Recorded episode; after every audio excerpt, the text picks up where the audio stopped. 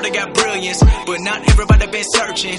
Everybody rap about money and hoes, but they got neither. Everybody knows, always been keeping it real. Every time that I spit in the flow, I've been going to get it, they not gonna forget it. I've been going up, they been staying afloat. My music been personal, telling my stories. I'm telling the truth and my life been exposed. Talking to fans that we in it together. I'm never gonna turn even under the pressure. I'm keeping it true to myself. Don't matter to me if the curtains are open or closed. Everything I wanted, I got it. Always wanted more, so I never be stopping. Everyone asking when the new dropping. Pressure been building, but it's a good problem. Graduated college and now I got options. Always bringing more, all these rappers take caution. Always been bossing, everybody watching. Love every fan, just know you're not forgotten. No. Everything I used to dream Muy buenas a todos, bienvenidos una semana más a Back to Back. Esta semana empezamos con un temazo, como ya es tradición en este programa, esta vez a cargo de Bazanji, con su canción Lights Go Down. Bazanji es un rapero de origen kurdo, nacionalidad británica, aunque actualmente vive en Estados Unidos. Al final del podcast, por supuesto, la pondremos la canción eh, completa y sin ningún tipo de corte. Esta semana tenemos un programa muy completo, dividido en dos partes. En la primera entrevistamos a uno de los rostros más prometedores y con más futuro de Movistar Plus, miembro actual del equipo de Generación NBA, Alex Perona, en una entrevista con bastante contenido, muchas noticias, muchas declaraciones importantes que nos hace pues Alex acerca de muchísimos temas de, de radiante actualidad. Os la recomiendo porque este chico tiene mucho futuro y en unos años seguro que da mucho que hablar. En la segunda parte ya nos centramos con el resto del equipo en las últimas noticias, en los playoffs, ya tenemos cruces, hablaremos de los ocho cruces, de los ocho partidos. Hablaremos también del culebrón de los Lakers, de esa dimisión de Magic. Tendremos dos secciones, una sorpresa y la otra ha nacido un gene. Y hablaremos, por supuesto, de este despido de última hora del entrenador de Sacramento Kings por parte de, del recién renovado Divac. También tenemos, por supuesto, unos minutos para hablar de esa emocionante despedida de Wade y de Dirks Nowitzki. Todo esto y mucho más en una nueva edición de Back to Back. Bienvenidos a todos. Bueno, pues esta semana en Back to Back eh, tenemos el placer y el honor de dar la bienvenida por primera vez en nuestro programa a un conocido periodista de Movistar Plus, Alex Perona. Bienvenido, Alex. Muy buenas chicos, el placer es mío, el placer es mío. Y para acompañarme en esta entrevista tengo a unos habituales también del podcast, Emilio, Toby y Pablo. Bienvenidos, chicos. Buenas. Buenas. Buenas. Bueno, Alex, eh, seguro que la inmensa mayoría de nuestros oyentes te conocen de Generación NBA, principalmente de Movistar Plus, también del día después. Nos gustaría que, a modo un poco de introducción, nos contase de dónde viene tu afición al baloncesto y en particular a, a la NBA y cuál ha sido tu trayectoria profesional hasta acabar en el punto actual que estás pues de, colaborador, de presentador de, de Generación NBA. Bueno, pues a ver, eh, yo la verdad es que de pequeño jugaba al fútbol, pero sí es cierto que tenía muchos amigos que jugaban al baloncesto. Eh, yo creo que antes era más difícil que la gente jugara al baloncesto y todo el mundo tiraba por el fútbol. Pero me, alucinaba mucho la NBA, ¿no? Eh, recuerdo la primera vez que vi un partido de NBA fue Utah, un Utah Chicago Bulls, aquella final, una redifusión que echaban en, en lo que antes era el canal satélite digital y fue prácticamente lo que me enganchó. Luego tenía bastante, bastante contacto con la CB, eh, veía menos fútbol, porque claro, jugaba al fútbol y lo último que quería era en casa ver fútbol. Y bueno, me fui enganchando poco a poco. Eh, justo también, además coincidió que llegó LeBron James a la NBA, llegó Dwayne Wade, Carmelo Anthony, y eso fue un poco ¿no? lo, lo que me terminó de enganchar. Eh, mi trayectoria profesional, pues bueno, yo eh, estudié filología inglesa en, la Universidad Autónoma de Madrid y tenía muchas ganas de, de poder hacer algo, ¿no? Referente a la NBA, siempre había crecido, pues eso, escuchando a Carnicero, a Antonio Daimiel. Y, y, la verdad que tenía ese gusanillo de, joder, ¿por qué no?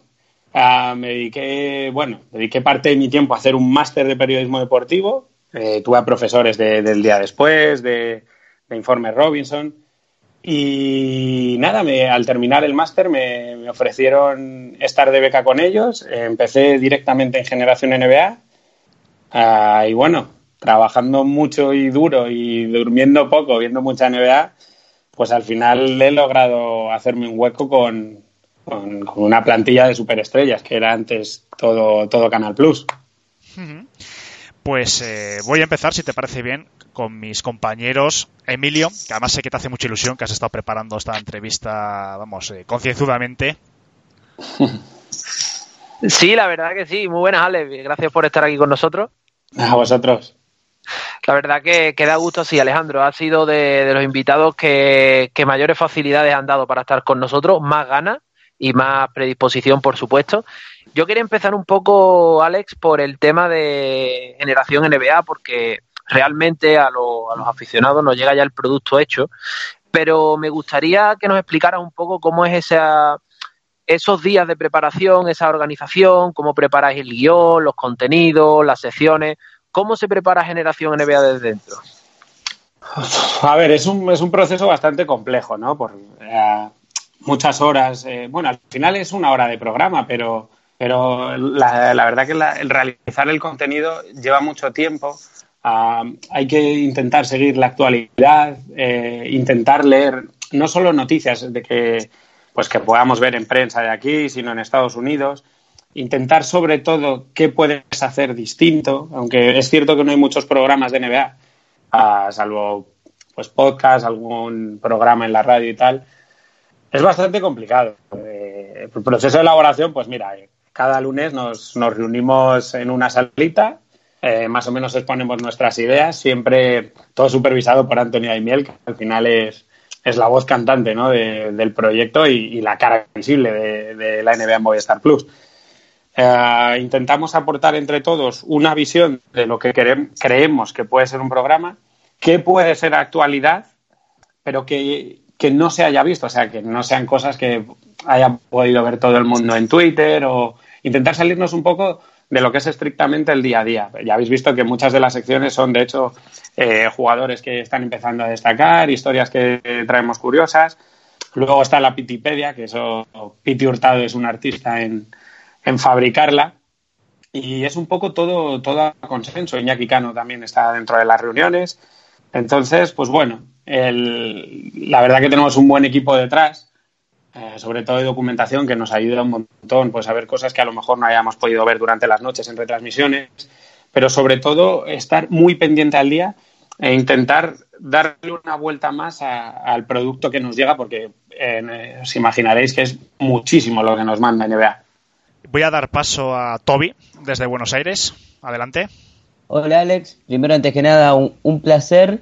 Quería consultarte dentro de, de todo lo que ustedes tienen ahí en Generación NBA, ¿qué es lo que más placer eh, te da preparar y, y, te da presentarle a la gente? Eh, algo, de los jugadores españoles, la actualidad, eh, las cosas distintas, las perlas que quizás en otros lados no vemos, ¿qué es lo que más les gusta presentar a ustedes? Bueno, a ver, eh, el tema de los jugadores españoles siempre pues, resulta atractivo para nosotros y digamos que tenemos mucha más facilidad, pero uh, normalmente eh, a la hora de realizar el programa es como, como os decía, pues intentar no buscar algo, algo distinto. Si recordáis antes el Generación era un poco más como pues un programa semanal que contaba todo lo que había pasado en la semana anterior.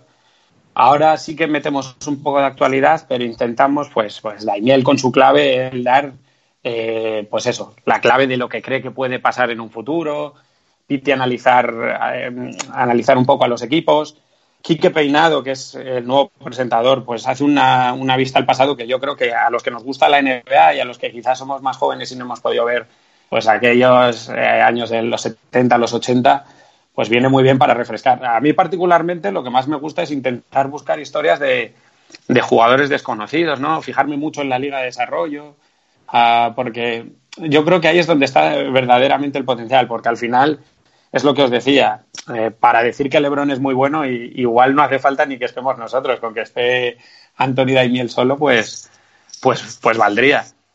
Entonces nosotros siempre queremos, pues eso, buscar un poquito la historia que haya detrás del jugador sin, sin llegar al, al cotillo. ¿eh? Que, bueno, a veces está bien un, un, poquito de amarillismo ¿no? en, el, en el programa, nos viene bien, pero, pero sobre todo que, el, que de verdad la, la, gente conozca al deportista que hay detrás y las historias que suele haber, que, que, que, aunque parezca raro y que en este siglo XXI no puedan aparecer, cada día aparecen más y son más sorprendentes. Y creemos que eso es lo que más puede gustarle a la audiencia. Voy a dar paso a un, a un, compañero tuyo hasta hace cuatro días que ha estado en el canal de eSport también de Movistar. Pablo. Sí, buenas. Muy buenas.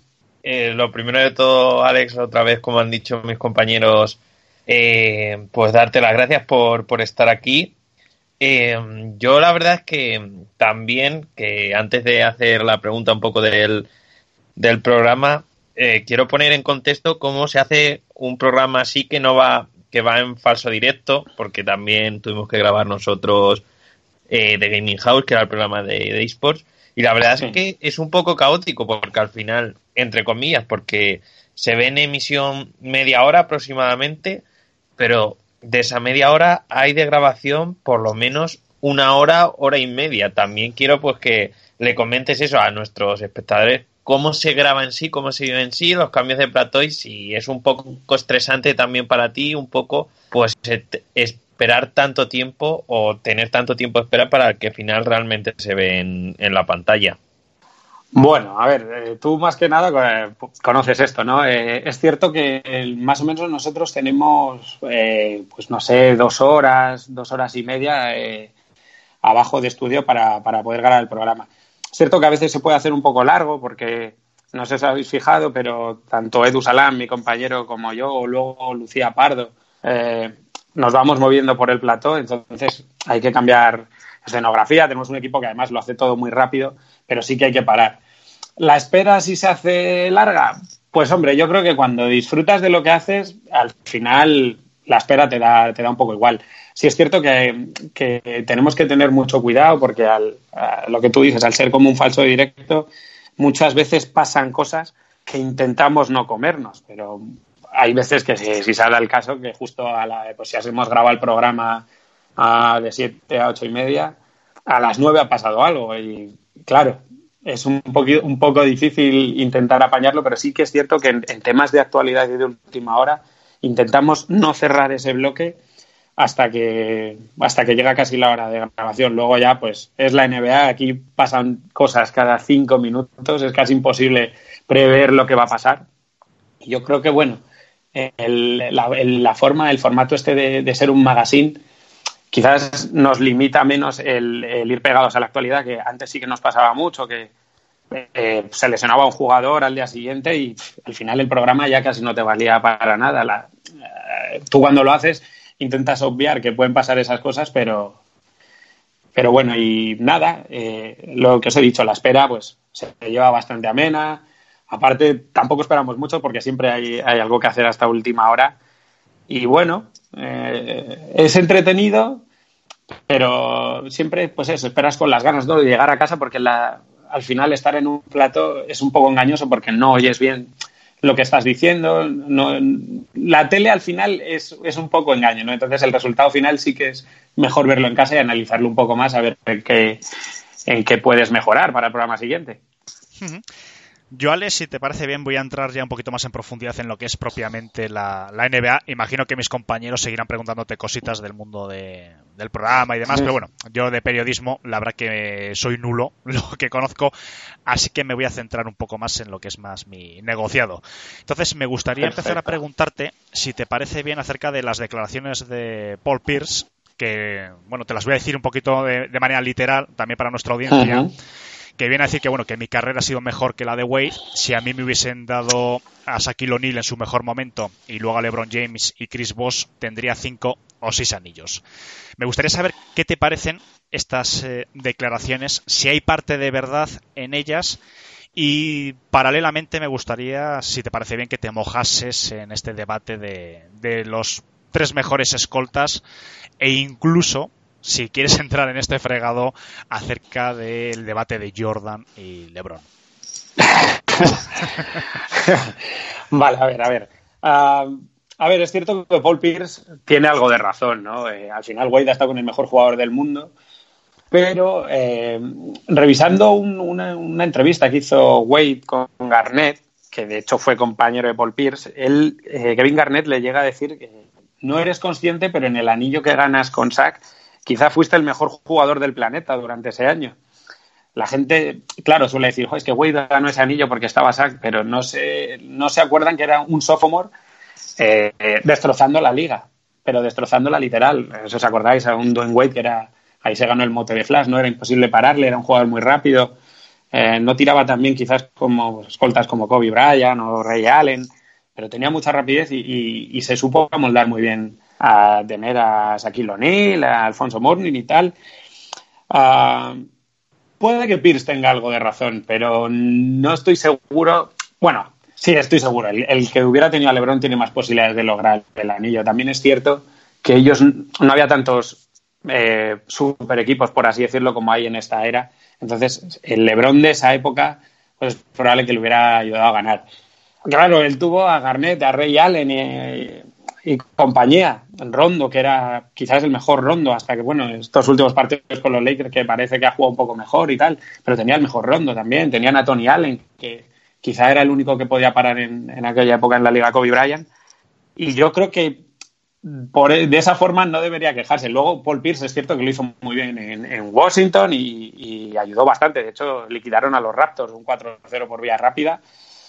Eh, entonces, pues le vamos a dar ahí un 50-50, ¿no? Yo creo que los méritos de Wade no, no, no los, eh, basaría solo en, en, y LeBron, más que nada por la temporada regular que hizo, que fue de escándalo.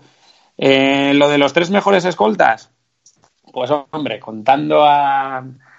Yo metería a Jordan, Kobe y, Wade eh, en estos tres y en el, en el debate de Jordan-LeBron yo me voy a mojar, yo soy bastante lebronista. Es cierto que he visto muy poco jugar a Jordan, lo, lo que he visto pues lo he visto ya pues cuando ha acabado su carrera o algunos partidos ya de, su vuelta.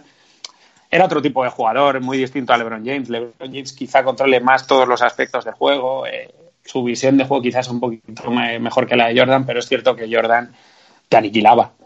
Ah, yo me quiero quedar con, con LeBron James por eso, porque incide, creo, mucho más en el, en, el equipo para bien y, muchos dirán que para mal porque puede destrozar equipos, pero yo me quedaría con LeBron. Vale. Bueno, doy otra ronda a mis compañeros. Emilio.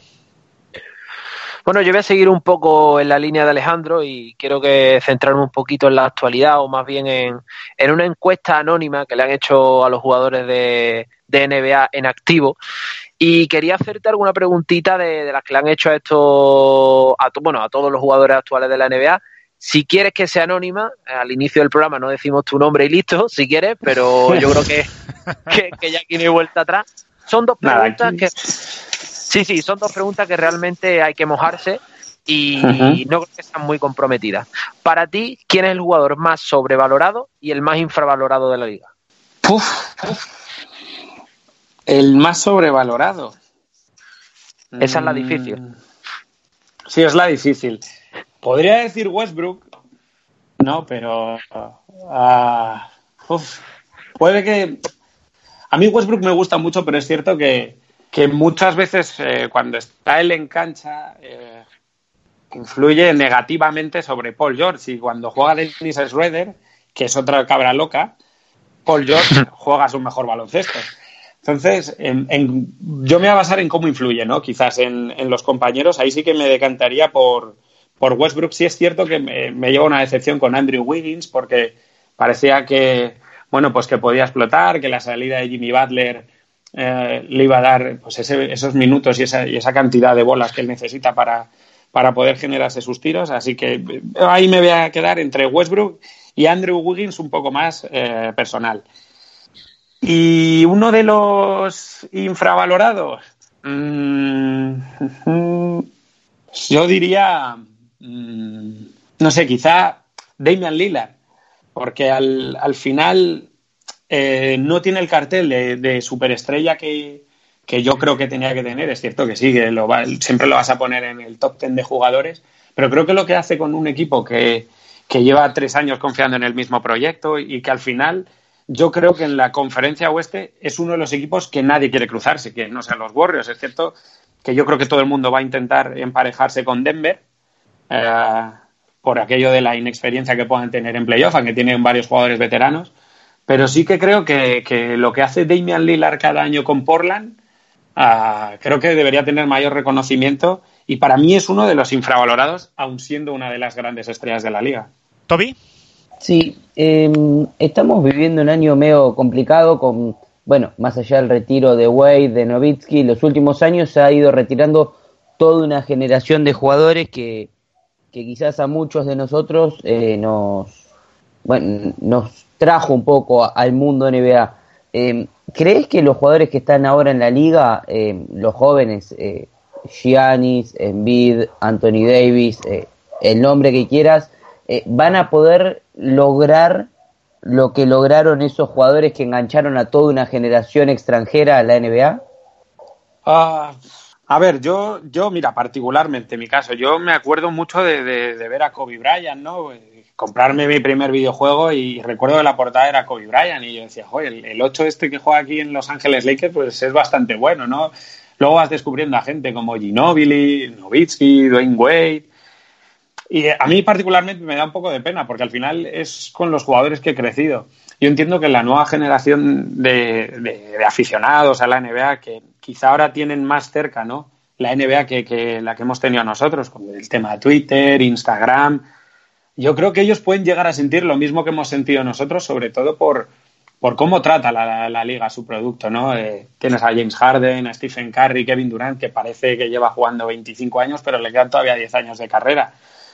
Eh, yo creo que la accesibilidad que da la liga y la fa las facilidades que dan, eh, sobre todo de poder ver imágenes de estos jugadores, creo que los puede convertir en mayores iconos, quizá no tanto eh, deportivamente, pero sí grandes iconos fuera de la cancha y yo creo que eso sí que puede ayudar un montón a la, a la gente, al tema de facilidad, pues de poner partidos en Europa, el año que viene vienen a París también. Es muy difícil que en el continente europeo eh, alguien, pues, no sea que esté loco como, como estamos nosotros, nosotros cinco, que, trasnochamos para ver la NBA, pero, pero yo creo que es, un, es muy positivo, ¿no? En, en, una cultura en la que, en un, en un continente que ha sido todo fútbol, todo fútbol y más fútbol, yo creo que, que la NBA traiga partidos aquí uh, es bastante importante y creo que eso es lo que cimenta las bases para que en un futuro los chavales pues vean en, en Giannis Antetokounmpo lo que hemos visto nosotros con Ginobili, Kobe Bryant, Shaquille, etcétera. Pablo. Yo me pregunta, hablando también de, de, declaraciones, que había comentado antes la de Paul Pierce, quería comentar un poco acerca de, de las últimas rumorologías sobre Kevin Durant que dicen que está más cerca, que está cerca de firmar por Knicks, que va a firmar en Knicks en esta agencia libre. ¿Qué te parece y si crees que es el sitio ideal para que Kevin Durant pues siga ganando títulos o busque conseguir pues lo que ha, busque conseguir ser uno de las leyendas de este siglo en la NBA? Uh, yo creo que New York quizás es el sitio más atractivo, ¿no? Junto a Los Ángeles, Boston, pero creo que también es el sitio más complicado para, para triunfar. Es cierto que la presión eh, puede ser mucho mayor. En Boston la gente suele tener más paciencia, eh, lo hemos visto con, con, LeBron en Los Ángeles, ¿no? Eh, la temporada de los Lakers ha sido muy mala, es cierto que por lesiones y tal los Lakers no han podido rendir, o por lo menos lo que se esperaba de ellos, pero creo que New York es una plaza complicada es Kevin Durant. Entonces es quizá el, el, segundo mejor jugador que hay en activo ahora de, de, la liga, ¿no? Tras LeBron James. Yo creo que acierta, porque, eh, bueno, si se fuera a los Knicks, él, él, ya tiene todo ganado, nadie le va a cuestionar su valía como jugador. Uh, y el reto es importante. O sea, el, si consiguen traerse a Zion Williamson y hacer un, un, par de fichajes de veteranos y, pueden retener pues lo más potable que tiene la, la plantilla de Nueva York, bueno, que es Kevin Knox, que no se deshagan de él en un traspaso. Uh, yo creo que, puede hacerlo bastante bien y a mí me gustaría. La cosa es que, claro, el, el, yo creo que media liga está esperando a ver qué decide hacer LeBron. Eh, hay que recordar que LeBron y Durant, aunque son muy fieros, ¿no? Cuando juegan uno contra el otro, son grandes amigos. Entonces, a mí, pues personalmente me gustaría. Creo que el reto es, es mayor y que Durant, por supuesto, tiene calidad de sobra para echarse un equipo como los Knicks y una ciudad a la espalda. Me gustaría eh, entrar también en un, en un artículo que ha escrito Kyle Korver acerca del racismo. No sé si has tenido la oportunidad de leerlo o de ver un poquito un resumen en el portal que se llama The Players Tribune. Entonces él, eh, bueno, habla del, del caso de Westbrook, hace también, entona un, entona un mea culpa con un caso que, bueno, no sé si nuestros oyentes y demás se recuerdan que fue un compañero suyo de Sefolosa, de Atlanta Hawk, en el 2015, que fue detenido, se ve que sufrió ciertas agresiones por la policía de Nueva York y bueno, él se ve que en su momento, pues, en su pensamiento, pues también eh, se puso un poco de parte de la policía, ¿no? Pensando que qué hacía este compañero en un club por la noche. Bueno, entonces le entona un poco el mea culpa con el tema del racismo y a mí me gustaría preguntarte mmm, si primero es necesario mayor implicación social de las estrellas de la NBA, tanto blancos como afroamericanos o de cualquier eh, raza de color,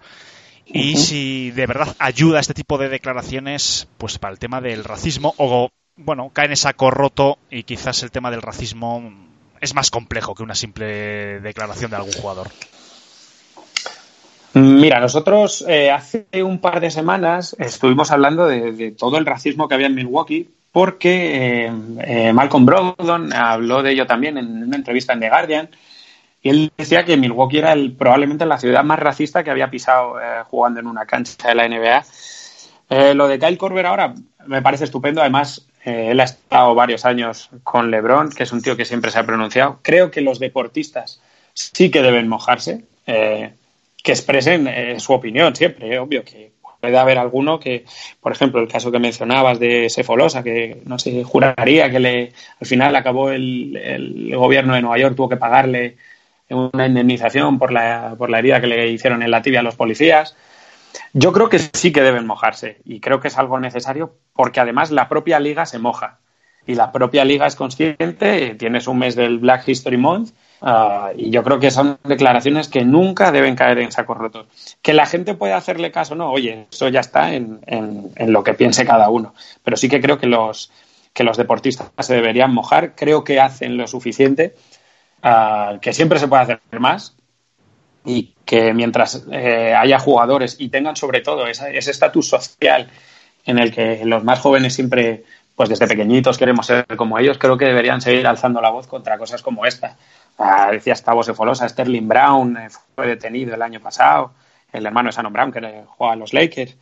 Y, bueno, el tío eh, estuvo en el calabozo, de hecho, y al día siguiente tenía un partido con los Nets y todo, porque le, es cierto que el, él estaba mal aparcado, tenía el coche en una plaza de minusválidos, pero joder, de ahí a yo tener que llevártelo a la cárcel, eh, incluso en las imágenes que, que, filtran luego de la policía, que lo intentan retener entre cinco y le acaban dando pues con el, con el taser. Él, de hecho, exhibió heridas en el calentamiento al día siguiente pues creo que son cosas que sí que se deben mostrar, aunque hay gente que dice, joder, pues yo a lo mejor no quiero ver esto porque hay gente que, le, va a potenciar todo el racismo, pero yo creo que al final siempre hay que mostrar la realidad de, manera educada con todo el mundo, sin faltar al respeto, y que los jugadores se pronuncien, para mí creo que deben hacerlo y lo tendrán que seguir haciendo, al menos mientras esté Adam Silver en, la NBA. Emilio. Hemos estado hablando antes, Alex, de, de, la retirada de jugadores icónicos de este de finales del siglo XX, inicio del siglo XXI. Quería preguntarte por, por las diferentes maneras de retirarse de, de, las últimas estrellas de Kobe Bryant, Dwayne Wade, que han hecho más o menos como un, un paseillo por el retiro donde realmente ha ido, han ido de homenaje en homenaje. Y en otro, en otro lado tenemos a los Ginobili, los Nowitzki, que están un poquito ahí en el, en el alambre, Tim Duncan, que lo han hecho de una manera más discreta. ¿Qué te parecen estas dos maneras de retirarse? Y si Alex Perona fuera una estrella de ese calibre en la NBA, ¿cómo le gustaría retirarse? Uh, a ver, yo respeto mucho ¿no? la forma de, de Duncan Ginobili. Uh, es cierto que Duncan nunca ha hecho mucho ruido en la liga, a pesar de haber sido quizá el mejor cuatro ¿no? de, de la historia y, yo creo que va un poco en la forma de ser de cada jugador. Recuerdo que Dwayne Wade a principio de año pues no quería una despedida a modo de Kobe Bryant, pero a mí al final son leyendas, ¿no? Que cada la NBA son jugadores con mucho impacto, eh, quizás estén top 50 todos, ¿no? En, jugadores históricos NBA. a mí me gustó mucho las, las, despedidas de Kobe porque, sobre todo, ver como la ciudad de Filadelfia, ¿no? Su ciudad, que siempre le había abucheado cada vez que jugaba allí, pues que de alguna manera se reconciliaran con él, ver al Boston Garden, ¿no? Em, aplaudir a Kobe Bryant, que al final había sido, pues, el archienemigo, ¿no? A mí me gustó bastante. Esta última que ha tenido Wade es cierto que no llega a la grandeza quizá de Kobe Bryant y que ha sido un poco más al final ya de, bueno, tres cuartos de temporada, eh, cuando él puso el famoso de las Dens y tal. A mí me parece muy bien. Yo, si tuviera que hacerlo y pudiera hacerlo, yo creo que elegiría una forma como la de Kobe Bryant. Al final, eh, no se nos tiene que olvidar que esto es deporte y, que ellos nos dan mucho a nosotros y que nosotros, pues hombre, pues yo creo que una bonita forma de, recompensar las, noches, ¿no? Y, las horas de sueño que perdemos, ¿no? Pues es un poco el, poder agradecerles. La de Duncan me parece, quizá nos dejó a todos un poco fríos porque fue de, aunque podíamos esperarlo, pero fue de la noche a la mañana y, joder, es que te das cuenta, empiezas a mirar atrás y dices, es que hemos perdido a Duncan ya porque por lo menos lo de COVID te da tiempo a ir asimilándolo durante todo el año. Pero bueno, esta última de, Manu, pues me ha parecido de las mejores, tanto lo que le ha hecho la franquicia como su último speech, sobre todo a sus hijos. ¿Toby? Bueno, yo voy a tratar de evitar el tema Ginobili porque, bueno, me pongo sensible, em, pero recién hablaste quizás de, de Tim Duncan como el mejor cuatro y demás. Dentro de los jugadores que viste vos, eh, ¿te animás a armar un quinteto ideal de los mejores jugadores que, pudiste ver a finales del siglo XX y sobre todo del siglo XXI? Sí, claro, hombre. A ver, ah, pues eh, dejamos fuera a Jordan, imagino, porque, bueno, todos le meteríamos, ¿no? Yo creo. Pero, pues sí, me la jugaría, pues, con Shaquille, eh, nunca he visto un, pivot con, la fuerza que tenía Shaquille. Quizás Dwight Howard llegó un poco para ser el nuevo Shaquille, pero nunca he visto a, una mole semejante peso moverse con, como lo hacía él. Eh, me iría también con, Tim Duncan porque es que era, eh, quizá era el más listo ¿no? de, de todos los jugadores que había en cancha. Siempre sabía qué hacer, nunca hacía nada mal y, y eso es muy difícil en un jugador de alto rendimiento, sobre todo cuando llegas a finales y, te tienes que jugar todo. Luego en el puesto de tres sí que iría con, LeBron James. Ah, para mí es el jugador, el jugador total. En el 2, eh, jugando de escolta, sí que elegiría a, Michael Jordan. Eh, bueno, el mejor ¿no? de, todos los tiempos. Y quizá en el 1, me gustaba, este me gustaba mucho, mucho, mucho a Steve Nash. creo que, lo que logró hacer Mike D'Antoni con él y, con, estos Suns del run and gun eh, era, era de locos, era un base, un base casi sin cuerpo que era imposible de parar, ¿no? aparte, bueno, eh, con las manos era, era una auténtica locura. Y bueno, yo esta, esta ya es gusto personal de los, de los jugadores que he tenido eh, la oportunidad de ver en, en cancha, el que más me ha alucinado ha sido Luke Williams, porque le ves un tío ahí como muy endeble, si lo comparas con el resto de escoltas que lo defienden, y siempre pasa algo. O sea, yo tengo especial predilección, así que bueno, suelto ya mi sexto hombre favorito, que sería Luke Williams. Pablo. Yo quería hacer un poco pregunta ya algo más genérica. Había preguntado a Emilio, jugador sobrevalorado e infravalorado. Te voy a preguntar por equipos. ¿Cuál te ha parecido el equipo revelación de la temporada y cuál crees que ha sido la gran decepción? Pues equipo revelación. Mm, es cierto que iría un poco con, Brooklyn, porque yo creo que nadie, nadie se esperaba que, fueran a, entrar en puestos de playoff. Es cierto que Angelo Russell eh, puede dar síntomas de ser, de ser una estrella en, en dos, tres años, no en un ciclo muy corto. Pero me quedaría con, Denver, porque es un poco obvio porque han estado peleando todo, todo, el año con ser líderes en la conferencia oeste, pero lo que ha hecho Mike Malone me parece de locos. O sea, una plantilla muy joven, el mejor veterano que tenían Paul Millsap ha estado lesionado mucho tiempo, pero creo que, que lo que han conseguido, en, quizá en la conferencia más difícil de los últimos 10 años, es, es, para valorar y mucho. Y luego el equipo que más me ha decepcionado, mmm, quizá Oklahoma y Minnesota.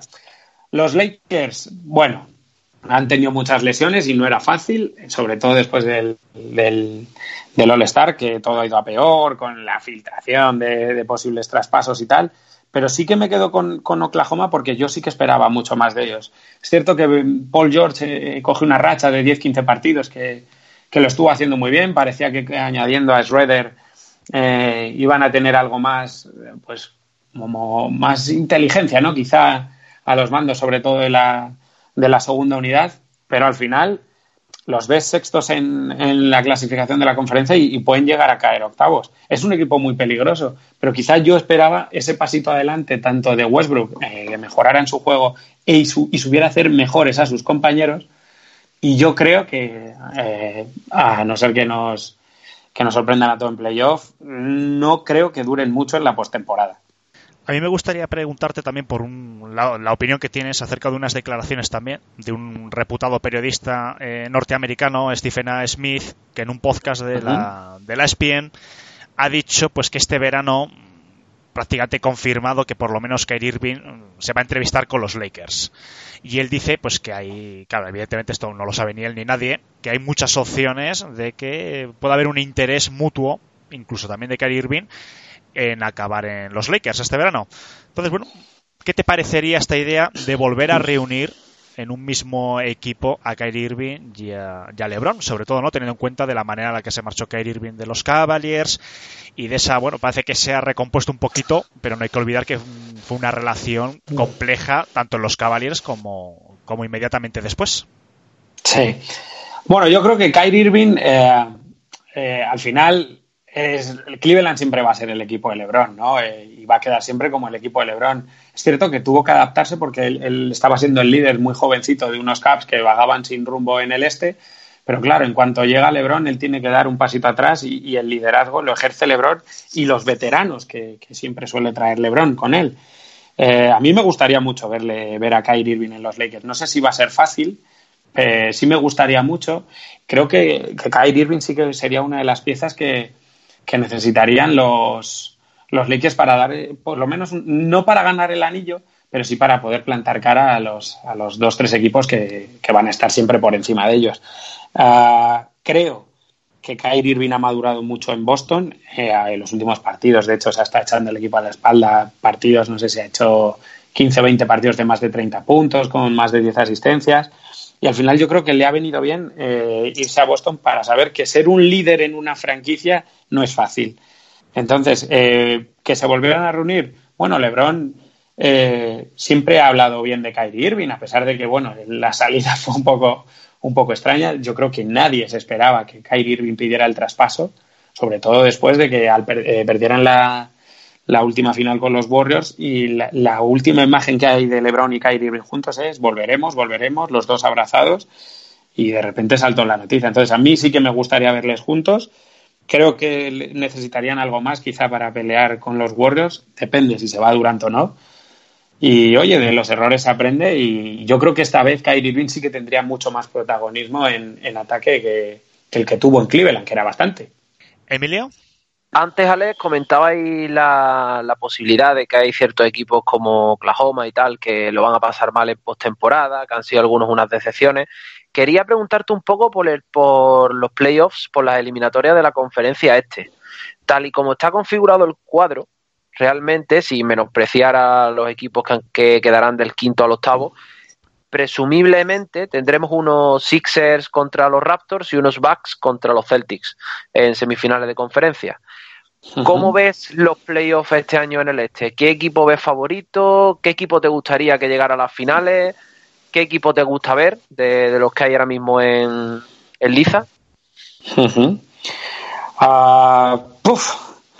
Esto eh, yo creo que la salida de LeBron no ha dejado la conferencia mucho más interesante de lo que preveíamos con la salida de estrellas a la conferencia oeste. Yo creo que a la conferencia a la conferencia este le ha venido muy bien. Uh, si tuviera que elegir a uno, yo creo que me decantaría por Toronto. Uh, es cierto que Milwaukee tiene ante Tocumpo, pero es cierto que se le están lesionando bastantes. Vamos a ver cómo llega Brogdon a playoff, vamos a ver cómo llega Mirotic. Pau, pues eh, pudimos entrevistarle hace poco en Generación NBA y estaba todavía con una bota para, para el tobillo. Quizá Milwaukee es el equipo más predecible a la hora de atacar, porque al final es un sistema muy parecido al que tenía Cleveland, ¿no? Eh, con penetraciones de Antetokounmpo y dejar a tiradores por fuera.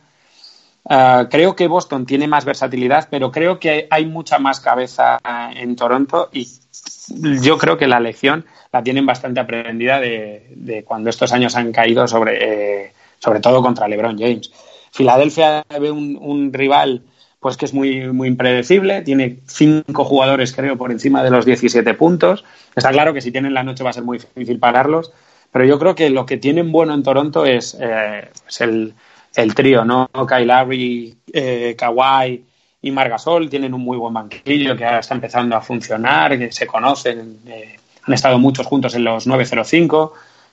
Eh, entonces, yo creo que Toronto se lo, se lo ha planteado mejor, aunque a mí no me extrañaría verles perder pues, estos dos últimos partidos que quedan y empezar un poco más flojitos los playoffs y luego de verdad dar el salto cualitativo que siempre les ha fallado en, estas temporadas contra LeBron. Así que yo, mi favorito en el, en el este, a pesar de Yanis y el temporada que está haciendo, yo me quedaría con los Raptors porque además es un equipo que me gusta ver mucho. ¿Toby? Sí, viendo cómo se están perfilando los playoffs, son dos preguntas en una en realidad. La primera, eh, ¿crees que va a estar más entretenido para ver eh, los playoffs de la conferencia este o de la oeste? Y después, eh, volviendo un, segundo al tema Kevin Durant, si vos fueras Durant, eh, ¿irías a jugar al oeste, donde parece que cada vez hay más nivel, o irías a jugar a otro equipo, perdón, a un equipo del este, donde cada vez hay más nivel, o a un equipo del oeste, donde solo tendría que competir potencialmente contra los Warriors y contra LeBron si no va a los Lakers? A ver, eh, el tema Durant uh, es difícil, ¿no? Porque si te vas a un equipo de, del oeste, al final los burros están perdiendo mucho. Es cierto que tienen todavía a Clay Thompson, que quizás yo creo que es otro de los jugadores más infravalorados de la liga, ¿no? Sobre todo su aspecto defensivo. Bueno, tendrían ahí a Carr y tal. El problema es que yo creo que con Durán perderían mucho, ¿no? Y quizás es el arma que ya los diferencia de el que les da el escalón para separarse quizá del resto de la liga. Uh, en cambio, la conferencia este, claro, eh, es probable que él tuviera más, más posibilidades de plantarse en la final, pero le daría para competir con otro equipo que no fueran los Warriors, por ejemplo, contra Houston, que, que teniendo bien a Chris Paul, a Harden y, rindiendo Capela bien abajo, uh, pueden plantar dificultades. Al final es Durant, ¿no? Él, él tiene talento de sobra para, para poder para poder dar la vuelta a cualquier situación. Es casi como LeBron James. Pero yo, si fuera él, eh, me quedaría en la conferencia oeste, porque yo creo que todavía sigue teniendo ese punto de prestigio a pesar de, los refuerzos que ha habido en la conferencia este. Y en cuanto a los playoffs más vistosos, uh, quizá menos los cuatro primeros equipos, ¿no? Milwaukee, Toronto, Philadelphia y Boston. Yo creo que el, el resto va a plantear pues, eh, resultados pues como era la conferencia este antes, ¿no? Equipos que defienden mucho más, si vemos menos, menos Utah, Portland defiende muy bien, San Antonio luego se pone las pilas en playoff a defender. Al final, más o menos la, la diferencia de puntos entre los equipos del, del oeste y del este es, es, abismal. Es cierto que en playoff las defensas empiezan a cerrar, todos bajan el culete y empiezan a defender, pero yo creo que más vistosos como tal uh, me la jugaría a la conferencia, conferencia oeste sin duda, sobre todo por el atractivo de ver a Harden, a Durant, a ver cómo reacciona Oklahoma y, y, y, de ver a equipos como los Clippers, que no tienen nada que perder y a lo mejor pueden dar más de un susto alguno. Pablo. Sí, yo quería hablar eh, del equipo en el que ahora mismo milita Kevin Durant, Golden State Warriors. Eh, quería preguntarte si lo ves tan favorito como la gente lo ve, porque yo he visto este año quizá unos Warriors algo más descentrados con uno de los peores Draymond Green de, de su carrera sin, sin ese nivel que hemos visto arrollador quizá en muchos tramos de la temporada, ¿crees que los Warriors son tan favoritos como muchos expertos opinan para ganar este año el anillo? Pues mira, yo al principio de temporada, cuando llegó de Marcus Cousins, eh, pensaba, pues esto puede ser un polvorín, porque si, si ya ha habido, ha habido problemas entre Draymond Green y Kevin Durant, meter a una cabeza loca como es de Marcus Cousins, a pesar de todo su talento, pues esto podía pegar un petardazo por donde fuera. Pero sí que creo que siguen siendo muy, muy, muy, muy favoritos. Al final, en los partidos que han tenido clave y que ellos han querido ganar, lo han hecho ganando de 10, de 15, muy tranquilos. Es cierto que igual tienen más presión que nunca, sobre todo por, por qué va a pasar, ¿no? Con Clay Thompson, qué va a pasar con Kevin Durant.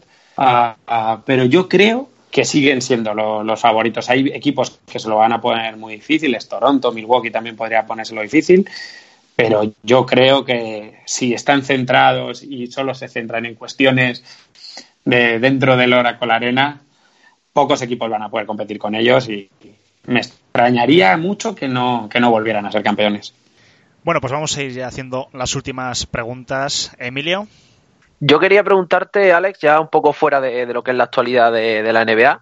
Hemos tenido aquí en el programa a Fran Fermoso, hemos tenido a Antonio Sánchez, ha venido también José Ajero. Los tres han portado con nosotros estupendamente, igual que tú, la verdad. Eh, antes comentabas el tema de, de la cercanía de la NBA con respecto a estas nuevas generaciones, la facilidad que hay de que que tengamos partidos diariamente en casa y eso en parte también es, gracias a los profesionales que, que están que están trabajando en Movistar y a las posibilidades que da Movistar. Quería preguntarte si ese buen ambiente que se ve tanto en televisión como se respira en redes sociales eh, se transmite también a vuestra vida personal y con qué eh, compañeros crees que congenian más, si con Edu, con Piti, etcétera, etcétera, etcétera. Bueno, yo, yo, si queréis, oye, estáis más que invitados a, ver cómo es un día a día, ¿no? Sobre todo de grabación. O si alguna vez estáis por Madrid en Tres Cantos, nos decís y, con mucho gusto os enseñamos cómo es un día a día allí. Es cierto que hay muy buen ambiente, uh, no solemos coincidir todos, porque sobre todo los narradores y comentaristas van más de noche, los que preparamos el programa, pues solemos ir 12 del mediodía, irnos a las 9, 10 de la noche. Uh, es, al final es un ambiente pues como, como es la NBA, ¿no? Uh, intentamos todos llevarnos bastante bien. Yo creo que hay un equipo, un equipo muy bueno y, que al final el resultado de las cosas que hacemos es pues no el, un poco el reflejo de, de, del estado anímico de, lo que es la reacción de, baloncesto. Uh, somos, al final a todos nos, nos une la NBA y, y bueno, es un ambiente pues bastante alegre, ¿no? Ya os he dicho, si alguna vez queréis venir, pues estáis más que invitados y, lo comprobaréis. Y en cuanto al compañero con el que mejor me llevo, pues eh, este año empecé a narrar, ¿no? Es Javi López, ya habíamos compartido Generación NBA hace dos años con una sección que teníamos que ser sin Anillo y si tuviera que quedarme con uno, pues, pues me quedaría con él, ¿no? Es eh, mi mejor amigo. Entonces, uh, el resto Piti Hurtado, eh, Anthony Daniel también, Iñaki Cano. Eh, tenemos una relación muy cercana y, procuramos que, la relación pues, sea siempre buena, que nunca falte una sonrisa y que sobre todo que, somos compañeros y hay que intentar que nuestro producto sea el mejor y, yo creo que con una sonrisa pues siempre se va a conseguir algo bueno y que le llegue al, a la audiencia. Pero ya os digo, si me quedo con alguien es con Javi López. Y bueno, para, mm. para cerrar esta entrevista, Alex, me, me gustaría que nos comentases un poco, pues, hablando de ti, sé que bueno, estás un poco no, pues empezando este año con el tema de generación, NBA y demás, por lo menos en lo que es el mundo más eh, específicamente NBA, ¿te gustaría seguir vinculado a la NBA en tu trayectoria profesional o quizás eh, intuyes o piensas que puede ser una etapa de tu vida profesional y en, en tus sueños, ¿cómo te ves en el futuro? ¿Cómo te gustaría desarrollar, ¿tienes alguna, algún referente español o, americano o de cualquier otro sitio para orientar tu carrera? Pues mira, yo, yo, yo espero al final en, una cadena como Movistar Plus siempre vamos un poco no sujetos al, al tema de los derechos. La NBA lleva con nosotros más de 25 años y, y, esperemos que siga. Yo no me veo haciendo otra cosa que no sea NBA. Es cierto que ahora comparto también eh, terreno con el día después, pero a mí lo que me gusta de verdad es hacer NBA. Eh, eh, yo siempre he tenido muy claro, ¿no? Desde, desde, que empecé a estudiar y desde que veía NBA, pues lo primero que yo quería era poder trabajar junto a David Carnicero y Anthony Daimiel, para mí eran los dos referentes, eran los que yo veía y he podido tra- trabajar con ellos, eh, trabajo con Guille Jiménez, con Pete Hurtado, gente que, que al final es la cara ¿no? de- del baloncesto. Y por pedirte un sueño, pues, pues, pues me gustaría pues, si en un futuro se pudiera, aunque tenemos narradores que, que son muy buenos, quizá pues, para mí los mejores, eh, Fran, eh, también está David Carnicero, que ahora hace Euroliga, eh, Guille Jiménez, Antonio Sánchez, que lo habéis mencionado, compañeros como Ajero.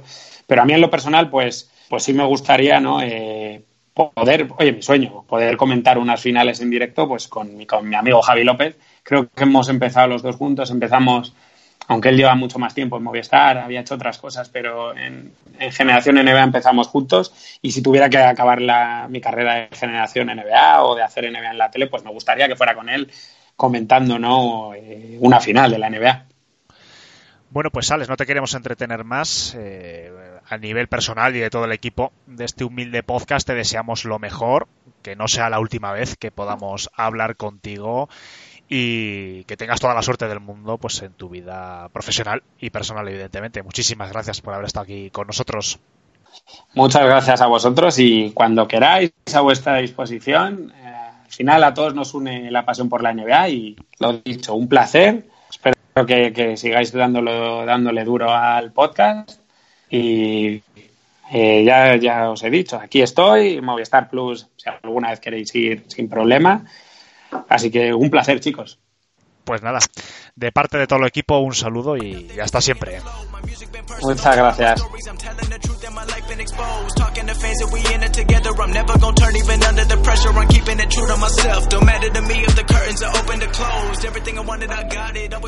Una entrevista pues muy buena. La verdad que le deseamos toda la suerte en su trayectoria profesional en Movistar Plus.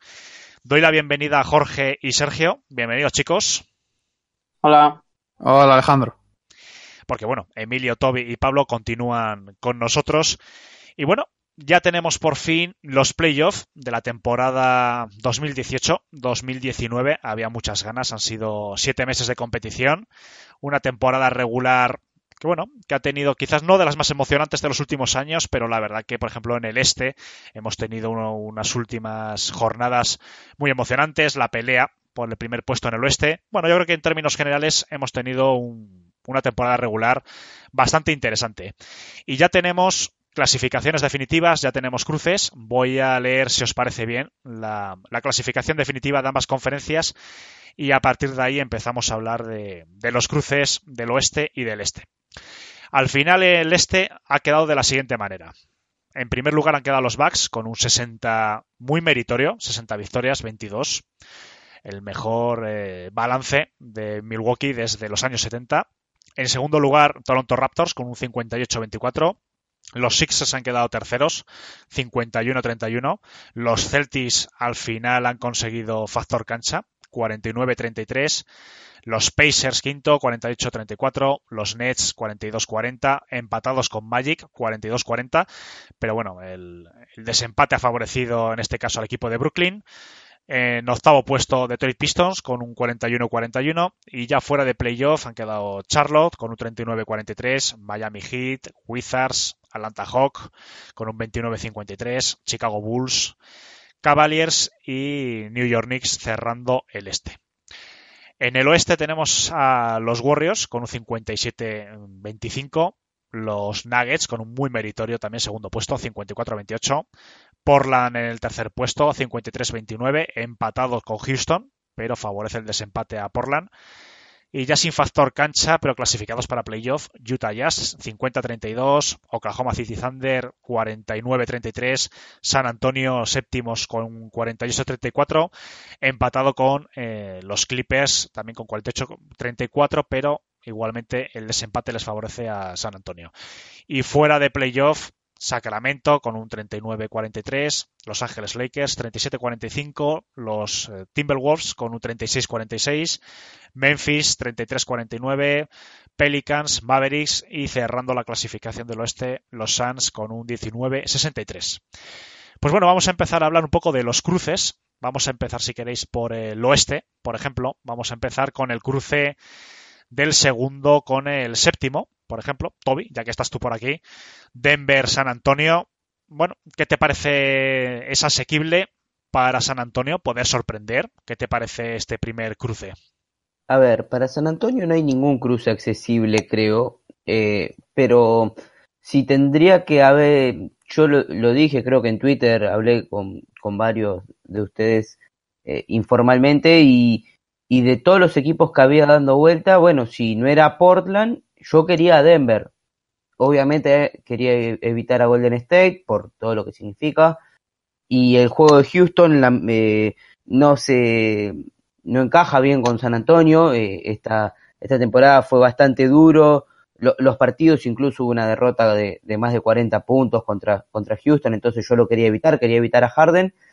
Y Denver me parece que es un rival que, que le puede caer bien a San Antonio. Eh, terminó 2 a 2 el duelo en temporada regular. Em, no deja de ser un, un, enfrentamiento complejo. Por algo Denver es el segundo mejor equipo del oeste. Eh, tiene a Jokic y, tiene un, un, equipo bastante profundo. Pero creo que entre su inexperiencia y, y su forma de jugar, San Antonio puede tener por dónde atacarlo y, y por qué no, por qué, por qué no dar la sorpresa y, poder pasar al menos a las semifinales del oeste, que ya sería un gran logro para la temporada de los Spurs. Hay un hecho que me gustaría subrayar, bastante importante, ¿no? Porque, bueno, hemos empezado hablando de este cruce. El cruce voy a decir un poco el cuadro general del oeste para ponernos un poquito en situación. Aparte del, del Denver San Antonio, por abajo tenemos también a Portland contra Oklahoma. Y por arriba está Golden State Warriors contra los Clippers y Houston contra Utah. Pero esta configuración hace que este año vamos a, a tener un finalista si damos por hecho que Golden State llega a las finales de conferencia del oeste, vamos a tener al otro finalista que va a ser relativamente nuevo, porque va a salir de Portland, va a salir de Oklahoma, de Denver o de San Antonio. Bueno, así que por lo menos vamos a tener cierta novedad en el oeste, algo importante. Si os parece bien, chicos, vamos a continuar por el oeste un poco. Vamos a subir arriba Golden State contra Clippers. Yo creo que, bueno, Golden State parte como gran favorito, evidentemente, en cualquier cruce. Hubiese sido el favorito, pero bueno, tenemos unos Clippers que nos han sorprendido y por qué no se lo pueden poner un poquito difícil, ¿no? A Golden State. No sé, chicos, si Jorge, Sergio, si opináis igual o quizás los Clippers ya han cumplido y bueno, a lo mejor es un paseo militar para el equipo de San Francisco. Hombre, yo creo que, los Warriors ganarán sin muchas complicaciones la eliminatoria, pero, pero me recuerda bastante a, las semis que se vieron el año pasado contra, contra, los, contra los Pelicans, que fue un 4-1, pero se vieron competir en cada partido. Y yo ya he dicho que los Clippers el año que viene son favoritos al título y me gustaría verles cómo, cómo quieren responder ahora en playoff para, para ver lo que pueden atraer en la agencia libre. Sergio, quizás, eh, no sé, una pequeña sorpresa, dos partidos a lo mejor. Yo personalmente pienso que los Clippers pueden sorprender con un partido dos. Son un equipo peleón. No lo sé, a lo mejor eh, tenemos una eliminatoria más interesante que quizás ¿no? lo que pueda apuntar el cruce del primero contra el octavo.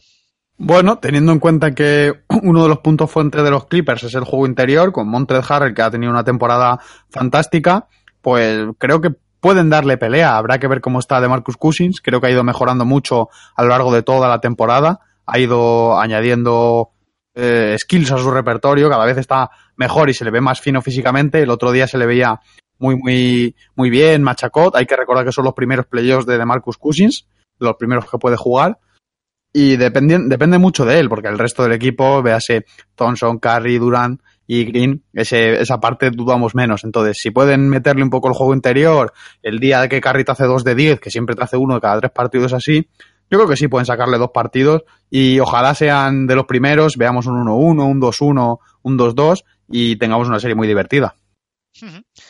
Bueno, vamos a continuar con los cruces. Volvemos abajo por la contra Oklahoma y yo creo que de este, mm, de este cruce, de esta eliminatoria, va a salir el otro finalista. Esta es mi apuesta. Yo creo que va a ser o Portland u Oklahoma. Mi olfato, no sé si, bueno, mi olfato, mi sexto sentido, mi, yo qué sé, mi intuición, por así decirlo, o quizás es a lo mejor lo que me apetece, es que Oklahoma, yo creo que este año tiene opciones. Parece que se ha desinflado, ¿no? Al final de la temporada regular y demás, pero yo creo que Paul George tiene hambre de, de demostrar, ¿no? Ya lo demostró en temporada regular, pero tiene hambre de demostrar, ¿no? Que puede llevar a un equipo hasta unas finales de conferencia. Y yo creo que este año puede ser, puede ser ese año. Y si la acompaña Westbrook, yo creo que puede ser un candidato a llegar a, las finales de conferencia. Antes, pues evidentemente tiene que pasar por, eh, por ganar a Portland, un equipo correoso, donde los haya, con un Lilar que este año ha tenido un nivel eh, pues de, estrella absoluta. O sea que no va a ser fácil. McCollum también va a estar ahí acompañando a Lilar. Imagino que McCollum, pues bueno, no, no sé si tenemos alguna noticia al respecto, pero yo supongo que en primera ronda ya va a estar disponible. Entonces, pues bueno, yo creo que va a ser un, una eliminatoria muy, muy reñida. Chicos, no sé si tenéis algo que comentar acerca de Portland y Oklahoma. Eh, sí, yo sí. Eh, respecto a McCollum, que ya volvió para el último partido de, de, temporada regular, que lo vi en Twitter y está disponible. Y respecto a quién puede llegar a la final de, en este cruce de abajo, pues estoy contigo. El que salga ganador del Portland Oklahoma tiene bastante más papeletas que el de Denver San Antonio. Sí, pero no, no, hay que infravalorar evidentemente a Denver, pero como ha dicho Toby, Denver es un equipo que quizás no tiene mucha no tiene mucha experiencia, no eh, no deja de ser un, gran equipo. Evidentemente ese segundo puesto no se lo ha regalado a nadie, pero quizás ante un, encuentro ante Oklahoma, por ejemplo, unas semifinales, yo me inclinaría por, por un Oklahoma. Y nos queda un, uno de los cruces del oeste, que es Houston contra Utah. A priori yo creo que va a ser el más eh, reñido, cuarto contra quinto, balances muy similares. Utah es un equipo además que está muy en forma. Defensivamente es uno de los grandes equipos de la NBA y se enfrenta a un equipo que es todo lo contrario, que es una de las grandes potencias ofensivas de la NBA. Tienen a Harden, que es posiblemente va a ser el MVP de, esta temporada, con una capacidad ofensiva pues eh, muy muy difícil de, defender, muy difícil de parar y se enfrenta pues como digo a uno de los equipos que ha hecho de la defensa, ¿no? uno de sus eh, grandes baluartes.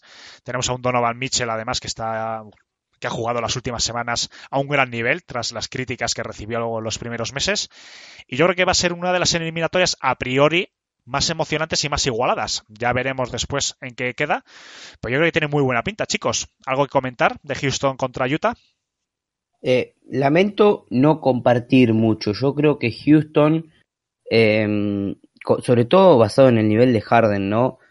Creo que le va a ganar sin tantos problemas a Utah, que, bueno, ya perdió con Houston el año pasado en playoff y a mí Utah se me queda corto al, a la hora de clutch de los minutos finales. Sí, es verdad que, que Mitchell es un muy buen jugador, pero para mí todavía no es una estrella. Eh, Gobert tampoco es un... A ver, es brillante ofensivamente, su, su parcela está en, en defensa. Yo creo que al final Houston lo va a ganar en cinco o seis partidos y, y ni siquiera me parece que puede llegar a ser la serie más más pareja del, del oeste. Jorge, Sergio, ¿compartís la opinión de Toby? No, yo estoy, estoy completamente al contrario. Espero, bueno, ojalá por el bien de los playoffs que sea una de las series más divertidas. Yo creo que sí, porque es cierto que Harden puede, puede desequilibrar el partido, porque, bueno, es nivel MVP, uno de los mejores jugadores de la liga y en cualquier momento puede desequilibrar cualquier encuentro, puede meter 65 puntos sin muchas historias y eso darte el final el partido. Pero creo que San Antonio tiene la red de defensa para conseguir que Harden se quede lo más solo posible, que es la, la clave para ganar a Houston. Para ganar a Houston no tienes que parar a Harden. Harden, aunque sea muy bueno, de momento no puede hacer 120 puntos. Y, eso hace que tengas que depender del resto de jugadores. Si consiguen limitar a Chris Paul, si consiguen que, que los interiores, que Capela no llegue a gusto gracias a Gobert, etcétera, creo que pueden meter en unos serios aprietos a Houston. Creo que Houston sigue siendo favorito, es mejor equipo para mí en general, pero creo que Utah es un equipo que le puede meter en muchos problemas y espero que eso haga una eliminatoria muy divertida. Pues bueno, voy a hacer un breve repaso de cómo queda entonces la, la, clasificación de los cruces del oeste. Como digo, al principio del cuadro arriba, Golden State contra los Clippers, Houston contra Utah, Portland contra Oklahoma, Denver contra San Antonio. eh, playoff que empiezan, si no me equivoco, este mismo sábado. Tenemos ya los primeros partidos del oeste. En la madrugada, creo que a la una, hora española, tenemos eh, Golden State contra los Clippers. Y yo no sé si a las dos y media o a las tres, estoy tirando un poco de memoria, San Antonio contra Denver Nuggets.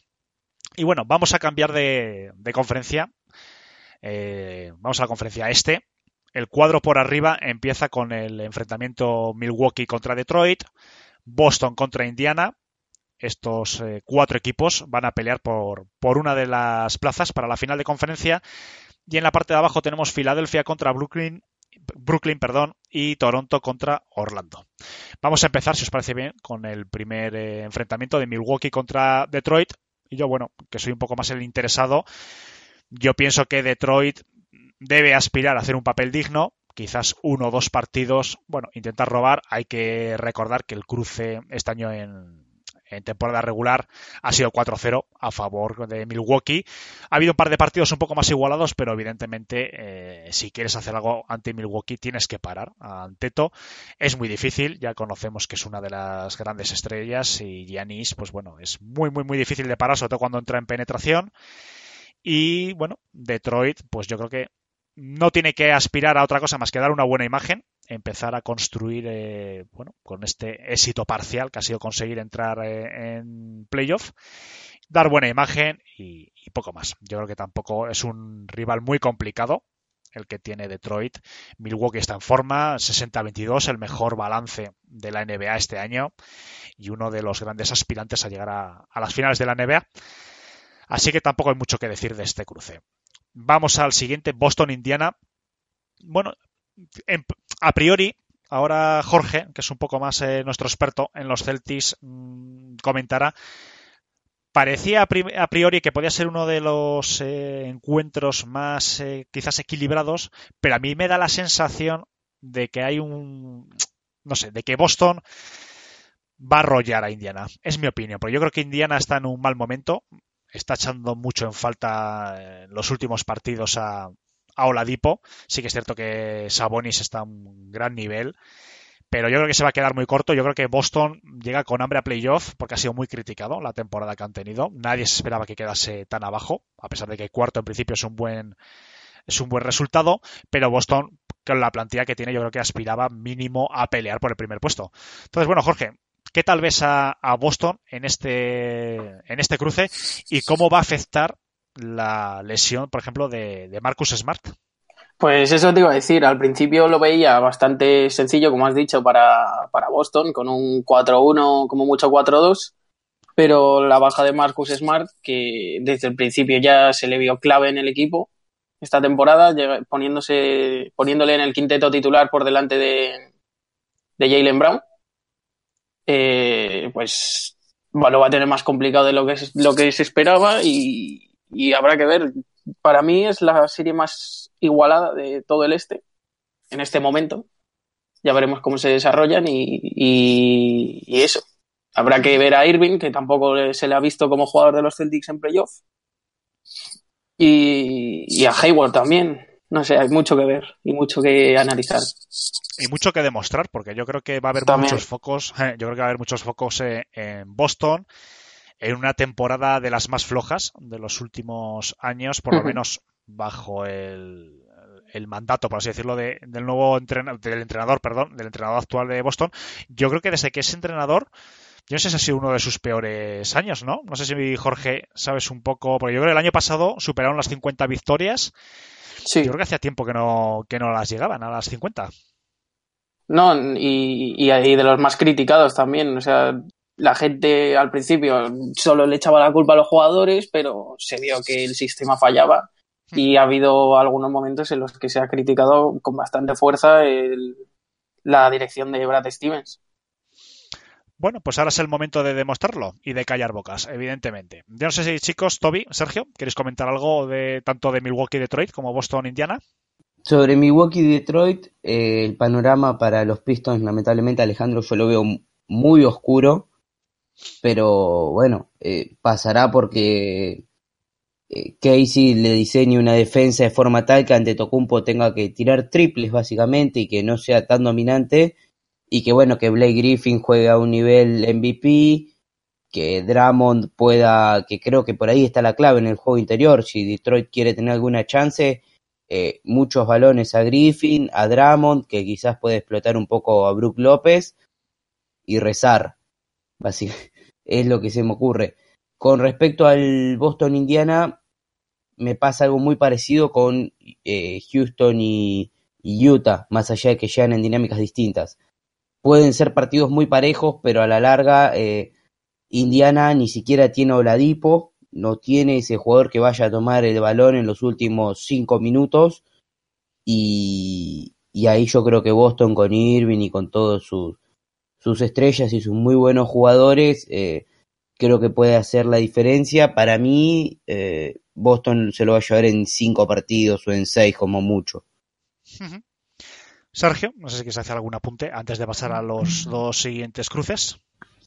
No, yo creo, estoy un poco aquí, sí que estoy con Toby, creo que Boston para mí es bastante superior a Indiana, especialmente un Indiana sin Oladipo, que el año pasado fue el jugador más clave de todos los playoffs de Indiana, recordemos que perdieron 4-3 contra los Cavaliers, pero les pusieron en serios aprietos, necesitaron lo máximo para ganar, y yo creo que es, es el jugador más importante de esa plantilla, es una plantilla que viene un poco agotada, y al final hay que tener en cuenta que los, los, eh, los Celtics siguen siendo los Celtics, tienen mucho talento, eh, los jugadores se cerrarán la rotación, eh, la baja de Smart puede ser clave, pero bueno, tiene jugadores de sobra para suplirlo.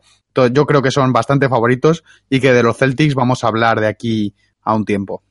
Sí, yo, te- estoy de acuerdo. Yo creo que los Celtics llegan con hambre y sobre todo con ganas de, de callar todas las críticas que ha habido este año. Por, le han dado muchas, muchas tortas, tanto al entrenador como a los jugadores.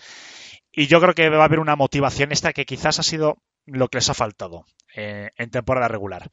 Bueno, si os parece bien, tenemos dos cruces más. Toronto, Orlando y Filadelfia, Brooklyn. Vamos a empezar por Toronto, Orlando, por el, por el encuentro de abajo de la tabla. Yo creo que Toronto parte, evidentemente, como grandísimo favorito. Es un equipo que ha ha sido el segundo mejor de la NBA, con un Kawhi Leonard en un gran momento de forma física, un equipo además reforzado con Margasol. Yo creo que es uno de los grandes favoritos a llegar a las finales de conferencia, pero bueno, tienen enfrente a un Orlando que viene de jugar muy bien, se ha clasificado en contra de todos los pronósticos, además con cierta comodidad, el séptimo campeón además de, de su división, con un muy buen parcial en los últimos 10 partidos. Y bueno, yo creo que va a dar guerra. Y además es un momento también para jugadores, por ejemplo, como Bucevic, que está buscando un gran contrato, de demostrar también que es un jugador que en playoff puede dar también el 100% y puede hacerse notar y ver. Y evidentemente Aaron Gordon, que también ha estado jugando este año a un, a un grandísimo nivel. Bueno, evidentemente el favorito es Toronto, pero yo creo que un partido 2 a lo mejor puede arañar eh, Orlando. Chicos, ¿opiniones? No, yo creo que Orlando, de, todos los equipos que pueden ser barridos, parte como el favorito. Y no porque tenga mal equipo, sino porque enfrente tiene un rival muy bueno que aparte parece, parece llegar en un gran momento de forma y que tiene jugadores muy de playoff. Eh, ayer, por ejemplo, leí un dato que eh, Kawhi Leonard, eh, Danny Green y, y Vaca tienen más partidos jugados en playoff que toda la plantilla de Nets eh, de Magic junta. Eh, creo que eso va a ser un factor muy importante. Y bueno, en Filadelfia y, Brooklyn creo que va a ser un poco más parejo, pero bueno, eh, se repite un poco el, eh, el, el factor de que los equipos que tienen más estrellas son muy favoritos y, y bueno, creo que entonces ahí los Sixers pueden llegar a ganarle a Brooklyn bastante parejo, pero le pueden llegar a ganar. Bueno, pues vamos a pasar a, al otro cruce de Filadelfia contra Brooklyn. Sergio, tú que sigues bastante a Filadelfia, yo creo que nos puedes dar una opinión más fundada. Yo un poco por encima, yo creo que bueno, Brooklyn ha hecho muy buena campaña, ha sido una de las grandes sorpresas, yo creo que del este pero bueno, se enfrenta ante uno de los grandes favoritos, una de las mejores plantillas. Desde mi punto de vista, no sé si es muy arriesgado decirlo, pero yo creo que es el mejor quinteto del este, que quizás falte un pelín de profundidad, pero yo creo que es el mejor quinteto. Pero bueno, Brooklyn es un equipo muy, muy correoso. No sé, ¿cómo ves el, el, cruce? Creo que como, como experto en Filadelfia suplente, creo que el, que el cruce es eh, peligroso engañoso a primeras.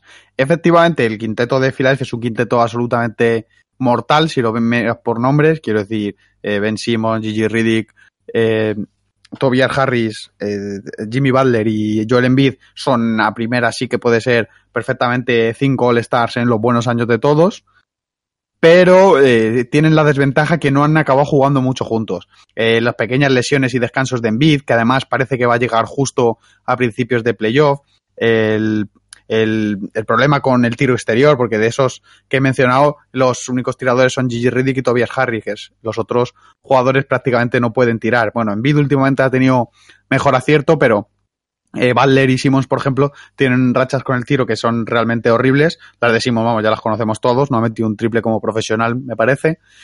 Entonces es un rival que le puede dar muchos problemas. Aún así, al final la profundidad es la profundidad de plantilla, no tiene nada que ver defender en playoffs con defender en temporada regular y creo que Filadelfia es por lo menos un poco favorito frente al Brooklyn. Brooklyn tiene un quinteto titular bastante aceptable, tiene buenos suplentes como pues, Dinwiddie, Alan Crabb, que pueden sacarte las castañas del fuego en momentos dados, pero creo que le sigue faltando un, poco lo que ha dicho Toby, ese jugador estrella diferencial que de Angelo Russell sí que parece que puede ser, pero le faltaría un poco más todavía, están, le falta un poco por hacer. Este verano tendrán que trabajarlo para conseguir una estrella o dos o un jugador medio más veterano que apuntar a la plantilla y los convierta en verdaderos candidatos.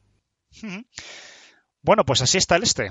Insisto, Milwaukee y Detroit, que empiezan el domingo de madrugada, Boston, Indiana, Filadelfia, Brooklyn, Toronto, Orlando. Estos dos últimos partidos el sábado, creo que además en hora a media tarde hora española. Creo que lo retransmiten, eh, no sé si Vamos o, o, Movistar Deportes. Pues así están los playoffs. Yo creo que van a estar eh, emocionantes, interesantes. Yo creo que va a haber alguna sorpresa. Seguro todos los años las hay.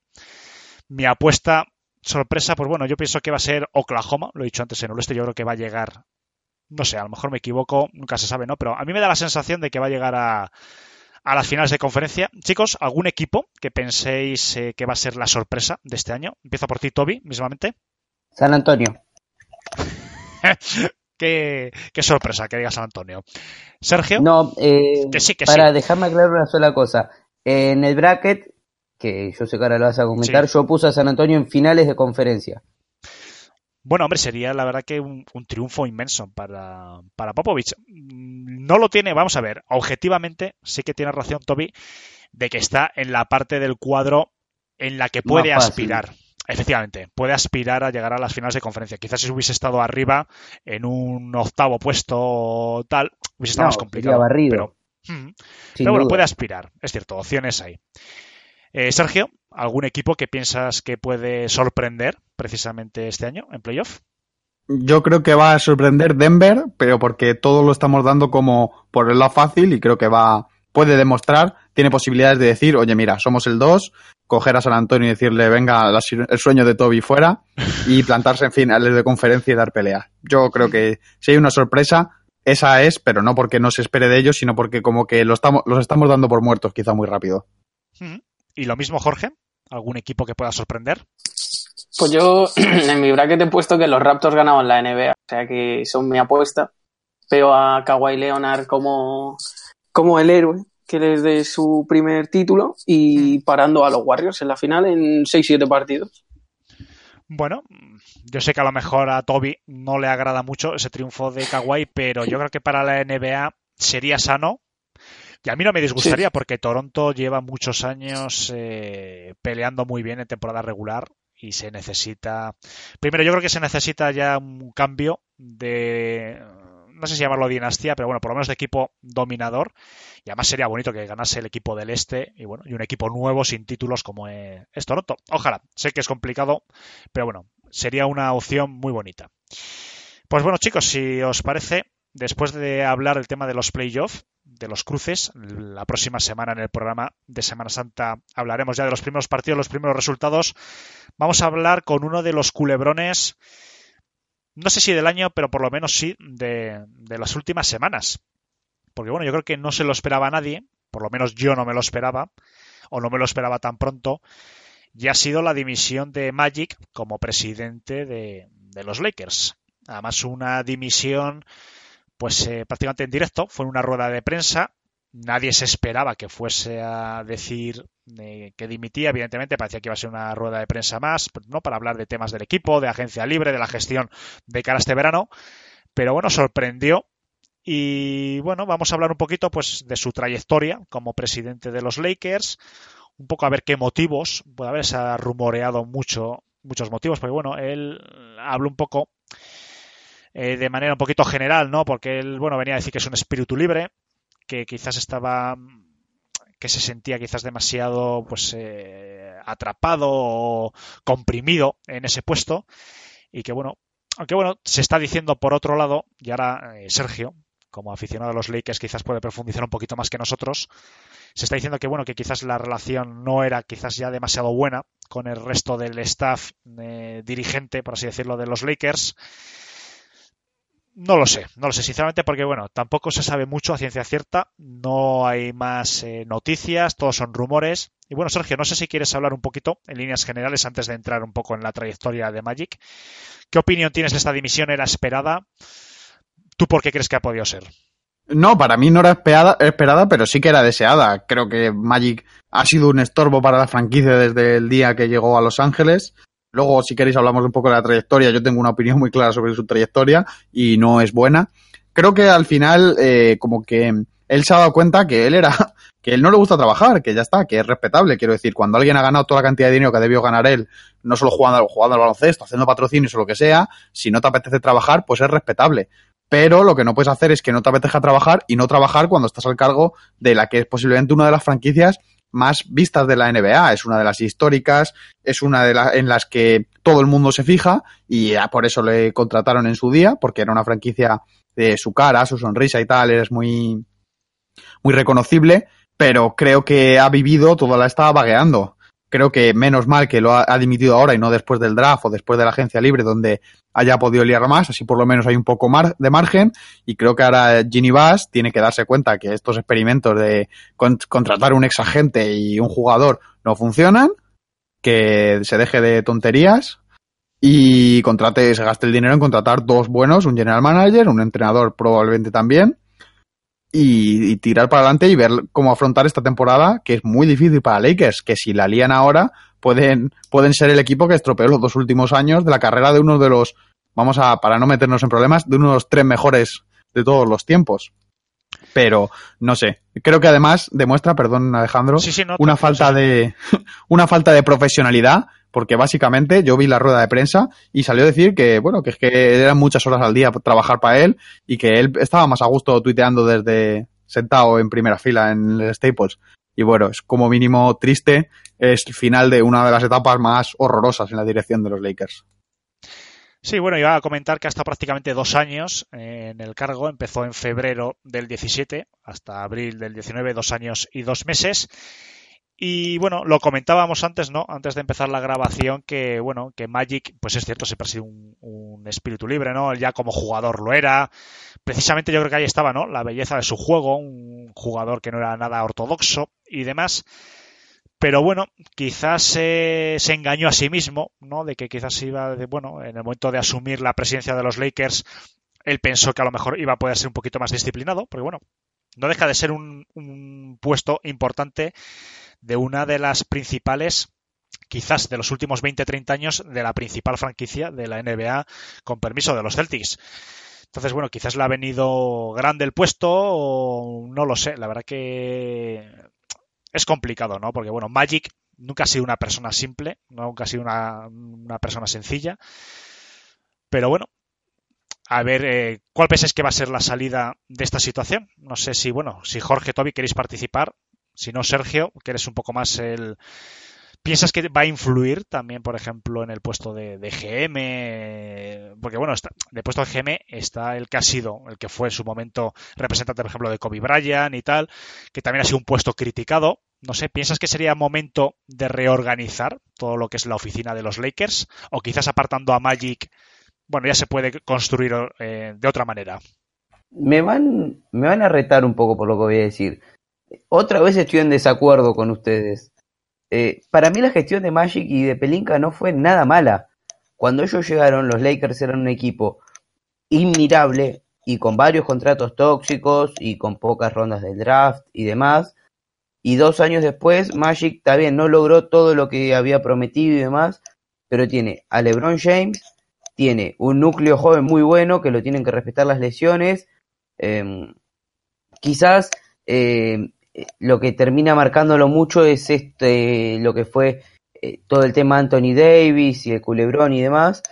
Pero para mí los Lakers no han hecho una mala gestión para nada. Se han deshecho de contratos como el de Clarkson, eh, Larry Nance, jugadores que quizás no encajaban en el futuro del equipo. Y, y han intentado competir. Este año no salió porque, bueno, las lesiones, eh, un poco de química, eh, mucha culpa para mí de Luke Walton, pero sea quien, quien, quien sea el nuevo general manager de los Lakers, creo que tiene bastante menos trabajo que, que ser el general manager de otros equipos porque la base está. Me gustaría también hablar porque por las noticias que hay, se ve que Magic ya tenía vía libre ¿no? para despedir a, a Luke Walton. Había recibido la luz verde por parte de, de Jenny Bass, la, propietaria de los Lakers. Bueno, y quizás sorprende más, ¿no? Porque, bueno, parece que había recibido, pues Magic y Lou Walton tenían una relación nula en las últimas semanas. Se ve que llevaban bastante tiempo sin hablarse. Y bueno, parece que una vez que había conseguido ya ese permiso, ¿no? De, de, de, la, de la gerencia del equipo para poder despedir al entrenador, no sé, parece que sorprende más, ¿no? no sé, Sergio, en ese sentido, parece un poco raro, ¿no?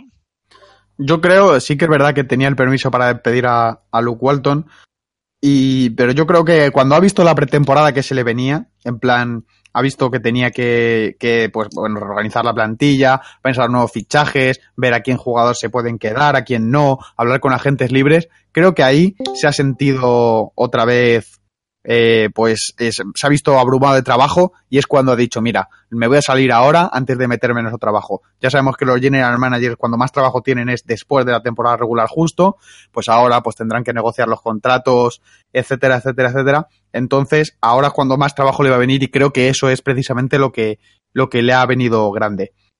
En cuanto a lo que ha dicho Toby, también quiero, quiero comentar que bueno, la gestión de los años es opinable. Yo ya sabéis que opino que ha sido nefasta, bueno, no nefasta, pero, pero uno de los fallos más gordos que ha tenido ha sido dejar a LeBron James ejercer de general manager. No ser él, que tenía, tiene personalidad de sobra para hacerlo, le dieron todo el poder de la franquicia, es el cargo más alto, era el cargo más alto de la franquicia solo por debajo de, la, de los propietarios. Le dieron todo el poder y tenía que haber sido capaz de decir, oye, mira, LeBron, este, este equipo lo he hecho yo, yo también he ganado anillos, yo también he sido una estrella, y vamos a hacer lo que yo diga. Creo que ese dejar a LeBron ser general manager, que ya Alejandro ha comentado en muchas ocasiones lo mal que se le da, creo que eso ha sido para mí el mayor error de Magic. Y ni siquiera puedo, yo ni siquiera le anoto el tanto de LeBron, porque creo que él simplemente quería irse a vivir a Los Ángeles para sus empresas, sus películas y tal, y dijo, pues bueno, los Lakers mejor que los Clippers. Tenemos ya disponible a, a Pablo, que es el otro gran entendido de los Lakers, bueno, Pablo, me gustaría un poquito tu opinión acerca de este culebrón, ¿no? De, de Magic, estábamos comentando, pues bueno, pues eh, que en dos años de presidencia de Magic, pues que en principio, yo creo que lo único, el único objetivo que se ha logrado era traer a LeBron, pero yo creo que no han acompañado resultados. Yo creo que ha habido decisiones muy cuestionables y no sabemos qué, qué balance haces, Pablo, de, de, estos dos años de presidencia de, de Magic. Bueno, yo creo que son malos, hay que ser realistas. Yo creo que al final, cuando tienes a una persona tan importante, un emblema del, del equipo, yo creo que al final eh, crees que tiene que ser importante. Luego, en el tema de, de decisiones, hay muchas que, que, no me han gustado. Tony Davis pues le ha pasado mucha factura. Yo creo que ha sido uno de los principales detonantes para que se produzca esta decisión. Y luego lo que comentabais a nivel de resultados no ha funcionado. Yo creo que tampoco ha tenido personalidad suficiente para echar antes quizá a Luke Walton, que yo creo que también ha sido otro lastre. Le ha dado demasiada rienda a LeBron James, como comentaba antes Sergio. Mucha gente también apuntaba al tanto de LeBron, pero es que al final el tanto de LeBron es como si te dan un caramelo y te dicen cómetelo, de tu sabor favorito. Al final que era lo más fácil que tenían, pero yo creo que al final se ha visto muy superado Magic Johnson Twitter y que los Lakers sepan moverse bien y que sobre todo encuentren una persona tipo de David Griffin, que está libre, por cierto, y que meta mano en unos Lakers que necesitan moverse y rápido porque yo creo que este va a ser los más importantes de, la última década, por lo menos. Bueno, pues la verdad que ha sido una de las noticias de, de los últimos días, esta dimisión, la manera de hacerlo. Además, eh, algo que muy, muy, como es Magic, siempre dando espectáculo, la verdad, para, para lo bueno y para lo malo. Y la manera de marcharse, pues también ha sido pues muy, muy de su marca personal, desde luego. No sé si queréis comentar algo más, chicos, o ya pasamos al siguiente tema. Ya veremos a ver qué futuro le depara Magic, pero vamos, imagino que no, desde luego, como ni como GM ni como presidente, yo creo que ya los equipos de la NBA han aprendido. Pues si os parece bien, vamos a pasar a la primera sección de la jornada, que tras eh, un periodo de descanso, pues vuelve, ha nacido un GM.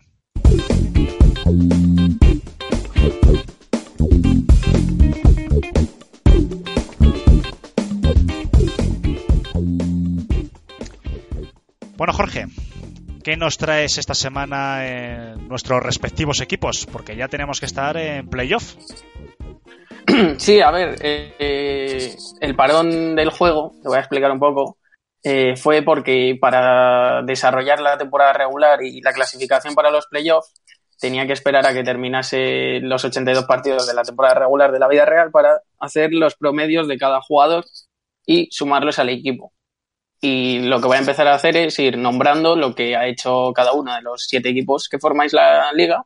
Y, y empiezo con el de Toby. Toby, tu equipo, ha hecho 113,6 puntos, 49,9 rebotes, 27,5 asistencias, 8,7 robos y 4,8 tapones por partido. Eh, Alejandro, sí, algo que querías decir, Toby. No, no, nada. Ah, vale, vale. Eh, Alejandro, eh, tus Michigan Hills han hecho 130 puntos, 50,5 rebotes, 28,4 asistencias, 8,6 robos y 6,3 tapones por partido. Eh, los hombres de Paco de Pablo, 118,3 puntos, 48,1 rebotes, 27,1 asistencias, 8,1 robos, 4,7 tapones. Eh, y los Escalona Browns de Sergio, 105,3 puntos, 48,1 rebotes, 22,1 asistencias, 9,6 robos y 5,9 tapones. Y de los que no, no, han podido venir hoy, que son los, los Blazers de, de 113,3 puntos, 49,7 rebotes, 30 asistencias, 7,2 robos, 5,4 tapones. El de Iñaki, 114,3 puntos, 52,4 rebotes, una asistencia, 7,8 robos, 4,3 tapones. Y los Albuquerque de Manu, 121 puntos, 49,9 rebotes, 5 asistencias, 8,6 robos y 5 tapones. Esto es más para que sepáis lo que habéis hecho cada uno y el funcionamiento de los partidos es el siguiente. Todos habéis jugado 6 partidos y habéis descansado una, en una jornada y para saber quién gana, se ha hecho lo siguiente. El que más puntos tiene de los dos, con los promedios, por ejemplo, Alejandro contra Toby. Alejandro tiene 130 puntos y Toby 113,6. Pues Alejandro suma dos puntos del total. O sea, el que tenga más puntos suma dos para el casillero. El que tenga más rebotes, un punto. El que tenga más asistencias, un punto. El que tenga más robos, 0,5 y tapones 0,5. Haciendo todos los todos los resultados, me queda la siguiente clasificación de temporada regular. Eh, al primero, con 25,75 puntos, 6 victorias y 0 derrotas. Albuquerque, Albuquerque de Manu, con 5 victorias y una derrota. Segundo. Eh, tercero, Iñaki, con 3 victorias y 3 derrotas. Cuarto, Toby, con 3 victorias y 3 derrotas. Quinto, Emilio, con 2 victorias y 4 derrotas. Sexto, Pablo, con dos victorias y cuatro derrotas, pero queda sexto porque en el cruce contra Emilio perdió. Y séptimo, Sergio, con cero victorias y seis derrotas. Era de esperar el nombre del equipo. Lo siento, Toby. No, eh. lo único que iba a decir, estuvieron criticando a Magic y los dos terminaron abajo mío, que yo tenía un equipo muy malo. Al final ni Pablo ni Sergio, al final tienen que contratar a Magic. Saca Estamos en otra faceta de, de, la NBA y de las gerencias. Yo, yo soy más un gestor de grupos. bueno, eh, los cuadros de playoff quedan de la siguiente manera. Eh, Alejandro, al ser primero, pasa directamente a semifinales, pues para, para que no quede nadie fuera antes de empezar los playoffs, porque si no Sergio ya estaría eliminado. Y los cuartos son eh, Iñaki contra Pablo, como tercero contra sexto, Manu contra Sergio, segundo contra séptimo, y Toby contra Emilio, cuarto contra quinto. En las semis jugará eh, Alejandro contra el ganador del Pablo y el ganador del Manu contra Sergio versus el ganador del Toby versus Emilio. ¿Y cómo va a funcionar los, los playoffs? Pues al no, al no disponer de todos los jugadores para los playoffs, todos los jugadores que, por ejemplo, Alejandro tiene jugadores de los Knicks que no van a disputar los playoffs, pues lo que voy a hacer va a ser como una especie de quiz en el que haré, eh, por ejemplo, 10 preguntas en cada eliminatoria y el que posee factor campo tendrá el doble de puntuación en las cinco primeras. Si acierta en, en el cruce Toby Emilio, que Toby tiene factor campo. Si Toby de las cinco primeras preguntas acierta cuatro, ya tiene ocho puntos. Si Emilio acierta cuatro, tiene cuatro puntos. Y así, pues hasta el final y el, ganador de la primera edición del, juego. ¿Alguna pregunta?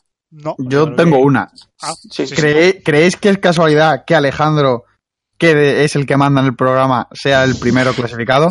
Nada, lo dejo, lo dejo al público. Ya estamos con las suspicacias y las sospechas. Todos habéis empezado con la misma pregunta. Podíais haber tenido el mismo equipo. Que no, que hay muchas envidias y bueno, oye, que no pasa nada, hombre. Una mm. pregunta, ¿puedo hacer una amenaza pública a Emilio y a su equipo o no? Sí, sí. Ah, bueno. Eh, básicamente esto es una amenaza, yo le voy a ganar para vengarme un poquito de lo que pasó en el Fantasy y del robo que, que perpetuó en, en esa liga, así que nada, espero que cuando lo escuche ni se presente al siguiente programa. Es, pues bueno, hasta aquí ha sido, este, esta edición ha sido un poco más de información para ver cómo se va a desarrollar lo siguiente, que es lo que, lo que más va, más programas va a costar realizar. Y ya paso a la siguiente sección. Perfecto, pues muchas gracias Jorge. Nos quedamos a, a, la espera de que empiecen los primeros partidos de playoff, pues para ver cómo van viendo las, las eliminatorias ganaré el título, evidentemente, y siempre habrá algún comentario, joder, que es que fíjate que es raro, que no sé qué, no sé qué. Pero bueno, ¿qué se le va a hacer? El mundo es así. Bueno, chicos, si os parece, y ya hablando en serio, vamos a hablar de la despedida de dos leyendas que, bueno, han estado en equipos que no se han clasificado para los playoffs. Parece que, bueno, Miami sí que ha tenido oportunidades. Hasta la última semana ha estado con ciertas opciones nos hubiese gustado, ¿no? Quizás ver a un Wade en, en playoff. Pero bueno, lo cierto es que al final tuvo una despedida muy bonita en, el, en la cancha de su equipo en Miami. Y lo mismo Novitsky, pues ha tenido varias despedidas en varios partidos, pues muy, muy emocionantes, ¿no? El otro día vimos la, la, inmensa mayoría de seguidores, yo creo que de seguidores de la NBA, vimos esas imágenes, ¿no? De, de Novitsky despidiéndose ante su público en Dallas con esa ¿no? famosa frase de que empezó pues diciendo que era su último partido eh, allí emocionado y como corresponde pues posiblemente a uno de los mejores jugadores si no es el mejor eh, mejores jugadores europeos que han estado en la NBA bueno voy a si os parece bien vamos a empezar pues bueno con un poco una apreciación ¿no? de, de sus carreras si os quedáis con algún momento en particular para hacer un, no sé, una especie de homenaje a estos dos grandes jugadores. Entonces, bueno, Pablo, empiezo por ti si te parece bien. Vamos a empezar hablando un poquito de Wade. No sé, ¿te quedas con algún momento en especial de su carrera? ¿Piensas que ha marcado una época Wade? No sé, un pequeño resumen de tu impresión de, la que ha sido la carrera de, de uno de los mejores escoltas de los últimos tiempos. Creo que mucha gente se infravalora a Dwayne Wade porque ha solido tener un, un primer espada bastante potente o un jugador con algo más de nombre con él. Pasó con en Miami al principio de, de su carrera con Shaquille O'Neal, pasó por ejemplo en, en Miami Heat cuando estaba con, con LeBron. Pero aún así yo creo que ha sido uno de los, de los mejores escoltas de la historia, como ha dicho. Y hablando de un momento que, poco se hablaba de, ese momento cuando Dwayne Wade, su año de, sophomore, prácticamente el mejor momento de, de, su carrera, el año que gana el título Miami. Espaldas, cuando empieza la gente a podarle flash, porque tenía una explosividad increíble. Y yo creo que eso, que siempre sin, sin hacer mucho ruido ha hecho muy buenos números, también, y poco se habla, es que altura era un jugador que colocaba bastantes tapones, que también es bastante meritorio pues para este tipo de, jugadores exteriores que a nivel defensivo quizá poner tapones tampoco es su faceta especialista.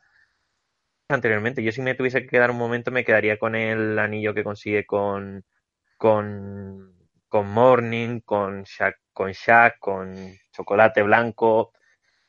Y creo que ese fue un momento muy muy bueno y que demostró que, que podía marcar una época y así ha hecho, en mi opinión lo mismo, Sergio, no sé si quieres hacer un poco también un pequeño homenaje a Wade, y así seguimos haciendo una pequeña ronda. No, a mí Wade me marcó mucho porque yo cuando se fue con LeBron y con Bosch vi muchos partidos y creo que, que, es uno de los mejores jugadores en posición, de luego, de toda la historia. No voy a entrar en el debate porque aquí nos gusta mucho el debate y en cuanto salen jugadores más antiguos o más modernos eh, salen las garras, pero creo que es uno de los mejores de su posición. Marcó una época, el físico que ha dicho, aquí dato de estadística que no vale para nada, pero que bueno, es meritorio, es el mayor, el mayor taponador de la historia de jugadores que miden menos de 1,95. Bueno, pues eh, ahí queda el dato que ha dicho.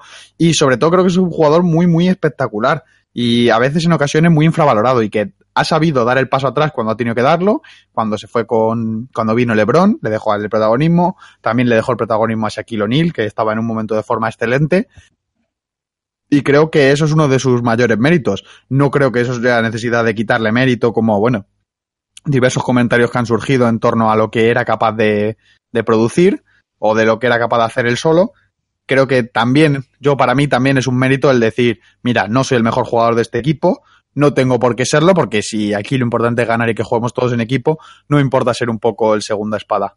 Y creo que ahí es parte del mérito y que eso es. Me gusta mucho su carrera, cómo ha sido capaz de adaptarse poco a poco a las circunstancias.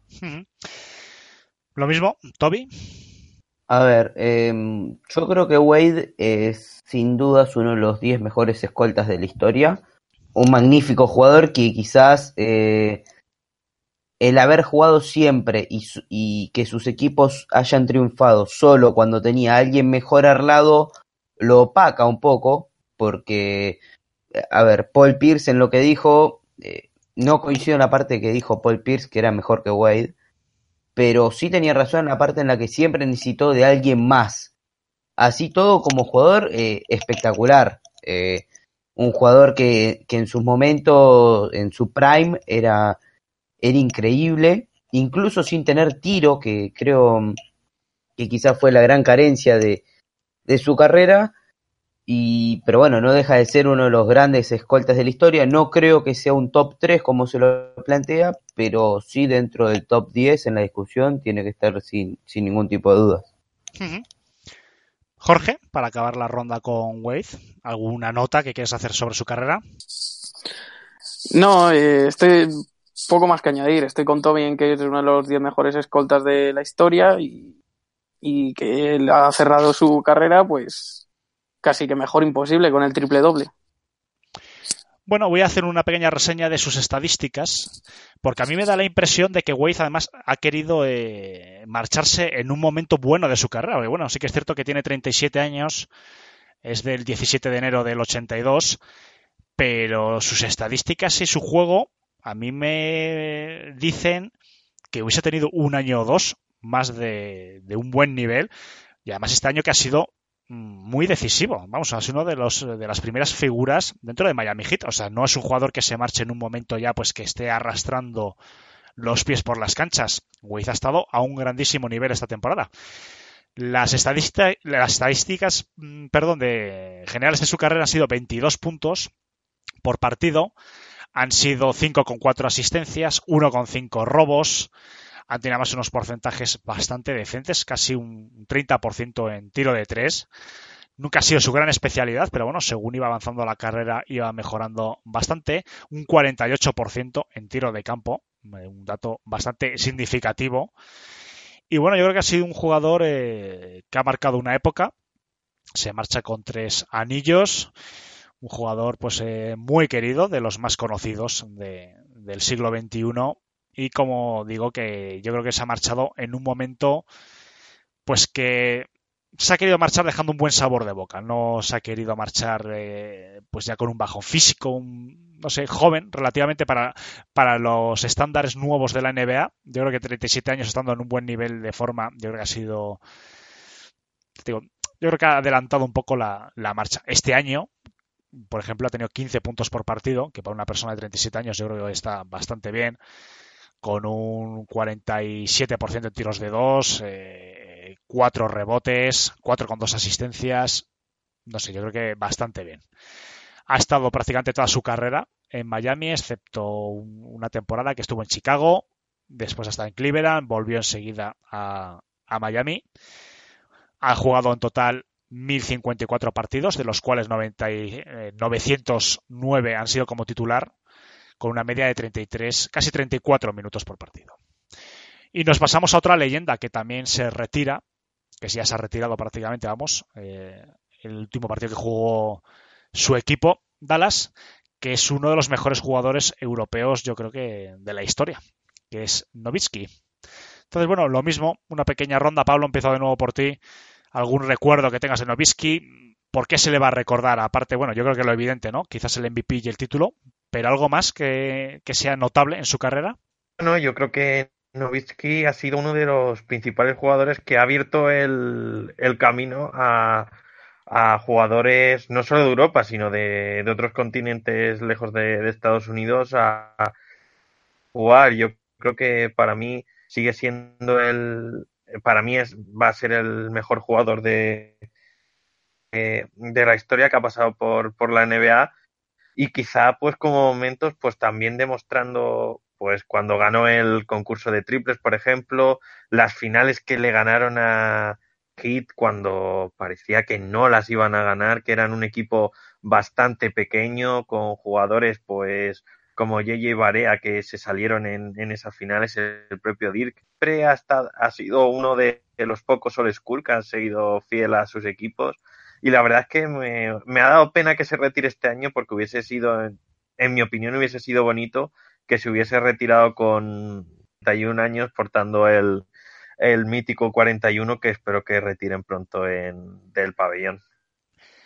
Pues lo mismo, un pequeño repaso a sus, eh, a sus estadísticas de su carrera. Se retira con 20,7 puntos por partido, 7,5 rebotes, 2,4 asistencias, 0,8 robos, 0,8 tapones, con un porcentaje de tiro de 3 que para su altura y para la época también que le ha tocado jugar, no hay que olvidar que llegó a la NBA en el 98, se retira con un 38% de tiro de 3. Él ya tiraba de 3 muy bien en una época en la que los pivots prácticamente todavía no se concebía, ¿no? Esta nueva figura de pivot tirador, ya en las primeras temporadas, por ejemplo, en el 99-2000 ya estaba con un casi un 38% de tiro de tres, intentando pues casi cuatro triples por partido. Entonces, bueno, quizás fue un pionero en ese sentido. Sergio, lo mismo, ¿algún recuerdo que tengas de Novitsky? No, yo me acuerdo, como se acordaba todo el mundo, de aquellas finales que ganó Dallas, que echaban los partidos por la tele en cuatro, creo que fue. ¿Son las finales de 2007, puede ser? Vosotros, yo en aquella época tampoco seguía la NBA tan, tan, tan serio y sí que sabíamos que era un jugador muy grande. Yo creo que incluso a veces eh, lo de que no, el mejor jugador europeo de todos los tiempos, bueno, eso es verdad y no creo que haya mucha discusión, pero creo que además está en la duda de uno de los mejores de su posición de todos los tiempos. Igual que cuando se le retiraron la camiseta a Bosch, hablábamos de, del cambio de generación que supuso los pivots que tiraban, pues creo que Novisky junto a Bosch, ¿no? Es, son los principales abanderados. Esa finura técnica que siempre le caracterizó por encima de un físico que, bueno, llegó a tener muy bueno, pero que fue empeorando con los años, eh, marcan un jugador que es histórico. Para mí, no sé, no voy a entrar ahora a mirarlos, pero bueno, puede, puede estar en la discusión para uno de los mejores de todos los tiempos en su posición. Una leyenda absoluta en Dallas, un jugador de los que ya no quedan de toda la vida en, una franquicia y para qué me voy a mover a buscar otro anillo, un jugador que ha jugado hasta que su cuerpo prácticamente ha dicho basta, y una, el mejor jugador de la historia de Dallas, quizá, no lo sabemos, y yo creo que efectivamente le retiran la camiseta muy pronto y será muy enojado con lo como se merece. Un apunte más, a mí me ha gustado mucho eh, cómo, se, cómo se ha retirado. Más que los tours de despedida tipo Kobe Bryant, yo siempre he sido fan de, bueno, este era el último partido, venga, hasta luego. Hmm. Lo mismo, Jorge, una breve reseña de Novisky. Que, eh, no sé, el dato que leí en Twitter, que, que había jugado más del 43% de los partidos de, la, de toda la historia de la franquicia, para hacer así una comparación de lo que ha supuesto no solo para la, para la NBA, bueno, no solo para los Mavs, sino para toda la NBA, que a partir de ahora ver, ver jugar los partidos de Dallas va a ser, a ser completamente diferente, vamos a tener una perspectiva, no solo los que la seguimos desde el siglo XXI ya bien entrado, sino tú, por ejemplo, uh -huh. que habrás visto de toda la carrera de Nowitzki, se te, se te hará raro, supongo. Hombre, yo creo que ya cuando llegó ya se hablaba muy bien, o sea, él ya llegaba con cierto halo, ¿no? De, de lo que prometía. En ese sentido me recuerda un poquito a, a nuestro eh, Luka Doncic. Quizás Luka Doncic viene con un poquito más de, bueno, es otra época, ¿no? Evidentemente hoy en día las redes sociales magnifican mucho y demás, pero ya en ese momento sí que se hablaba ya de Novisky como un jugador muy prometedor y enseguida empezó ya a, consagrarse como una como una gran figura de, de, la NBA. Y ya por acabar con Novisky, Toby, no sé si quieres hacer una pequeña reseña. Sí, yo creo que además de ser el mejor jugador que se retiró esta temporada, eh, sorry Wade, pero para mí Nowitzki, el legado de Nowitzki es muchísimo mayor que el de Wade. Eh, es un jugador que su lealtad y su y siempre ha hecho a su franquicia competir. Eso es muy valorable, haber ganado eh, el anillo como lo gana en 2011 después de haber perdido en 2006. Eh, creo que no debería haber dudas en lo que es el mejor europeo y el mejor extranjero de la historia de la liga y que probablemente después de Tim Duncan sea el mejor cuatro de la historia. Eh, habla, esos datos hablan po, por sí solos de, de Novitsky, se, sexto máximo anotador de la historia de la liga, eh, una verdadera leyenda y, coincido con Sergio, como se retiró me parece que es, eh, la mejor forma. Porque Novitsky y, su legado no van a ser más o menos por hacer un tour, un último baile y demás, y, y, creo que eso también es rescatable en, en, la integridad y en la imagen que transmitió Novitsky en la liga a lo largo de estos 20 años. Pues desde aquí les deseamos lo mejor a ambos jugadores. Yo creo que son leyendas sin duda de la NBA del siglo XXI y yo estoy seguro, no sé si los dos, pero seguro que alguno de los dos mm, su vínculo con la NBA de una manera u otra, pues eh, bueno, seguramente tema de banquillos o bueno, esperemos que lo hagan mejor que, evidentemente que Magic, pero bueno, seguro que tienen algún vínculo con la NBA próximamente. Pues si os parece bien, vamos a pasar a la siguiente sección, esta vez sección sorpresa.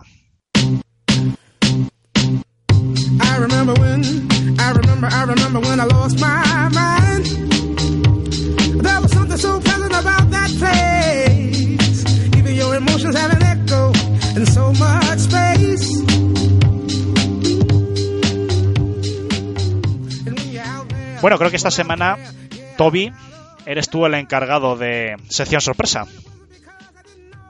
Sí, y siguiendo, retomando en realidad un poco una pregunta que le hicimos a Alex, eh, a raíz de una discusión que surgió en nuestro grupo de WhatsApp, eh, antes de comenzar, eh, quiero invitar a todos nuestros oyentes a que compartan sus respuestas, que creo que van a ser importantes.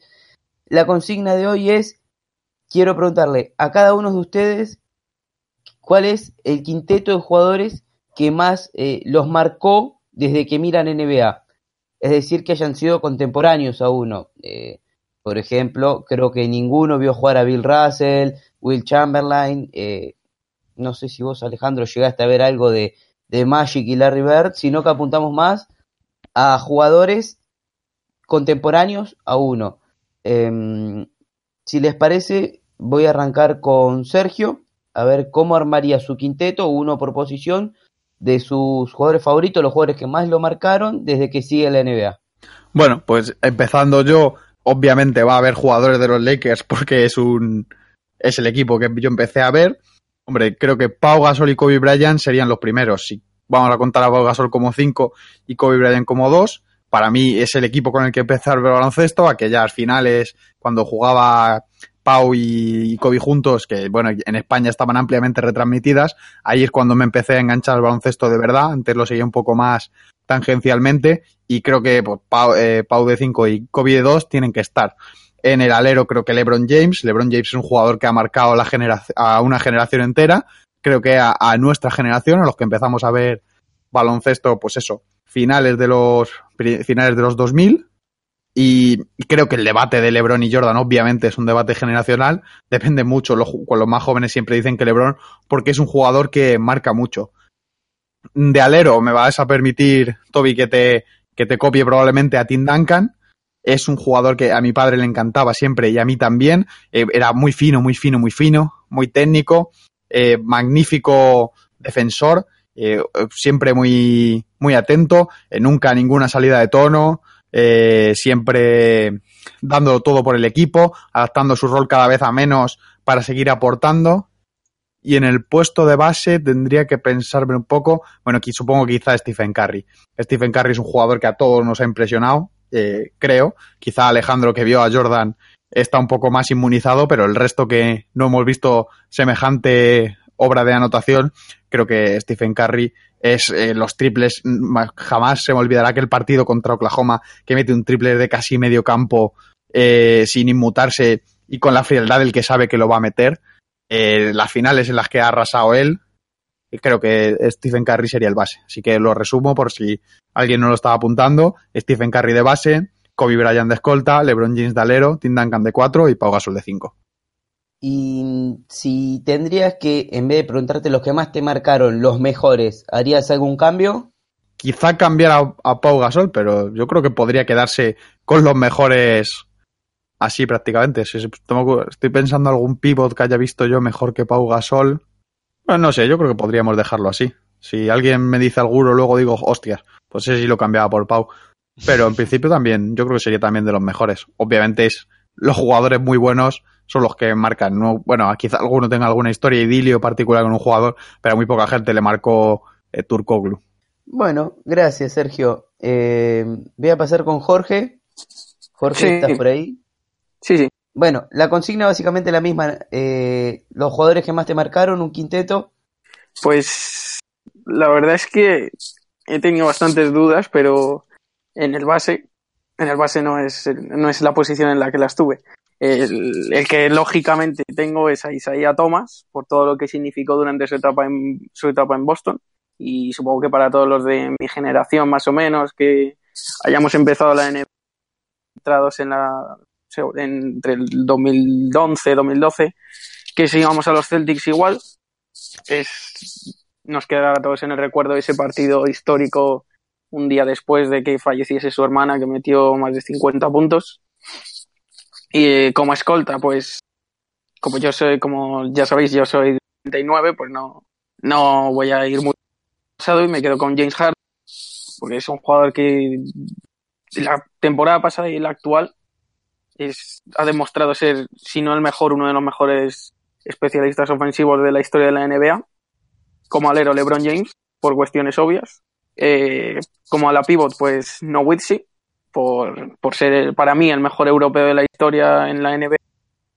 Y como pivot, pues Pau Gasol, que es por el jugador en el que real- realmente me enganché a la NBA, por ser español y, y todo lo que ha significado para España. Si tendrías que cambiar a alguno de los jugadores para de los que más te marcaron al que a los mejores, según tu criterio, ¿cambiarías a alguien? Pues en el base cambiaría a Isaiah Thomas por Stephen Curry. En el escolta dejaría Harden. Alero dejaría LeBron. En el ala pivot eh, yo creo que dejaría también a y, y en el pivot Pau Gasol también. So- o sea, solo cambiaría al base. Bueno, menos mal que Tim Duncan no nos escucha porque estaría llorando en la casa, pero no hay problema. Gracias, Jorge. Eh, Pablo, ¿estás por acá? Sí, sí. Bien, te escuchamos. ¿Cómo sería tu quinteto? Voy a coger un quinteto algo más diferente. Voy a hacer un pelín más, un viaje entre comillas al años más atrás. Y de base me quedaría con con chocolate blanco, Williams. La verdad es que me sorprendió mucho. Es cierto que no lo vi en su prime. Los años, por ejemplo, que jugó con, con Pau en, en Memphis, los años de, de, Miami me gustó muchísimo, la verdad. Tenía un, un, talento innato para ver huecos donde la gente no lo veía. Quedaría con, con Kobe Bryant. De tres me quedaría con, con KD, porque su facilidad para defender y anotar me parece innata.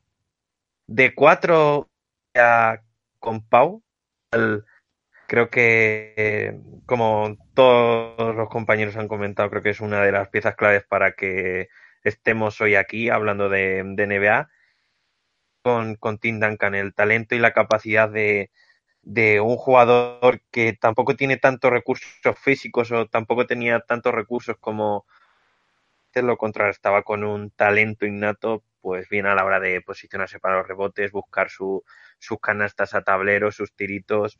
Yo creo que al final Tim Duncan, pues por su forma de estilo marcado. Incluso también, si me permites hacer un, hueco ahí en esa demarcación, Shaquille O'Neal, que también ha sido una bestia, que lo pude ver muy poco tiempo en Los Ángeles y ya estaba en, entre comillas, en su decadencia deportiva, yo creo que también Shaquille O'Neal, la facilidad que tenía de, de atacar la zona y la superioridad que tenía para destrozar a sus rivales, yo creo que eso no lo vamos a ver en mucho tiempo. Y bueno, la misma pregunta, si tendrías que cambiar alguno para armar a los mejores, imagino que alguno que otro sí vas a cambiar. Quizás sí quitaría a Pau y metería un, un small ball a, a LeBron quizás de, de cuatro y metería a Dwayne Wade de, de dos. Dejaría Chocolate Blanco Williams de, de base, eh, Wade de dos, Kobe de tres, LeBron James de cuatro y Tim Duncan de, de center o Shaquille O'Neal. Bueno, ahí pasaba Pablo, eh, el hijo de Jason Williams, que es el único que lo pondría como el mejor base de los últimos 20 años, más o menos. Pero bueno, Alejandro, me quedas vos nada más. Bueno, Eh, pues, la consigna ya está. yo voy a tirar un poquito más claro de clásicos.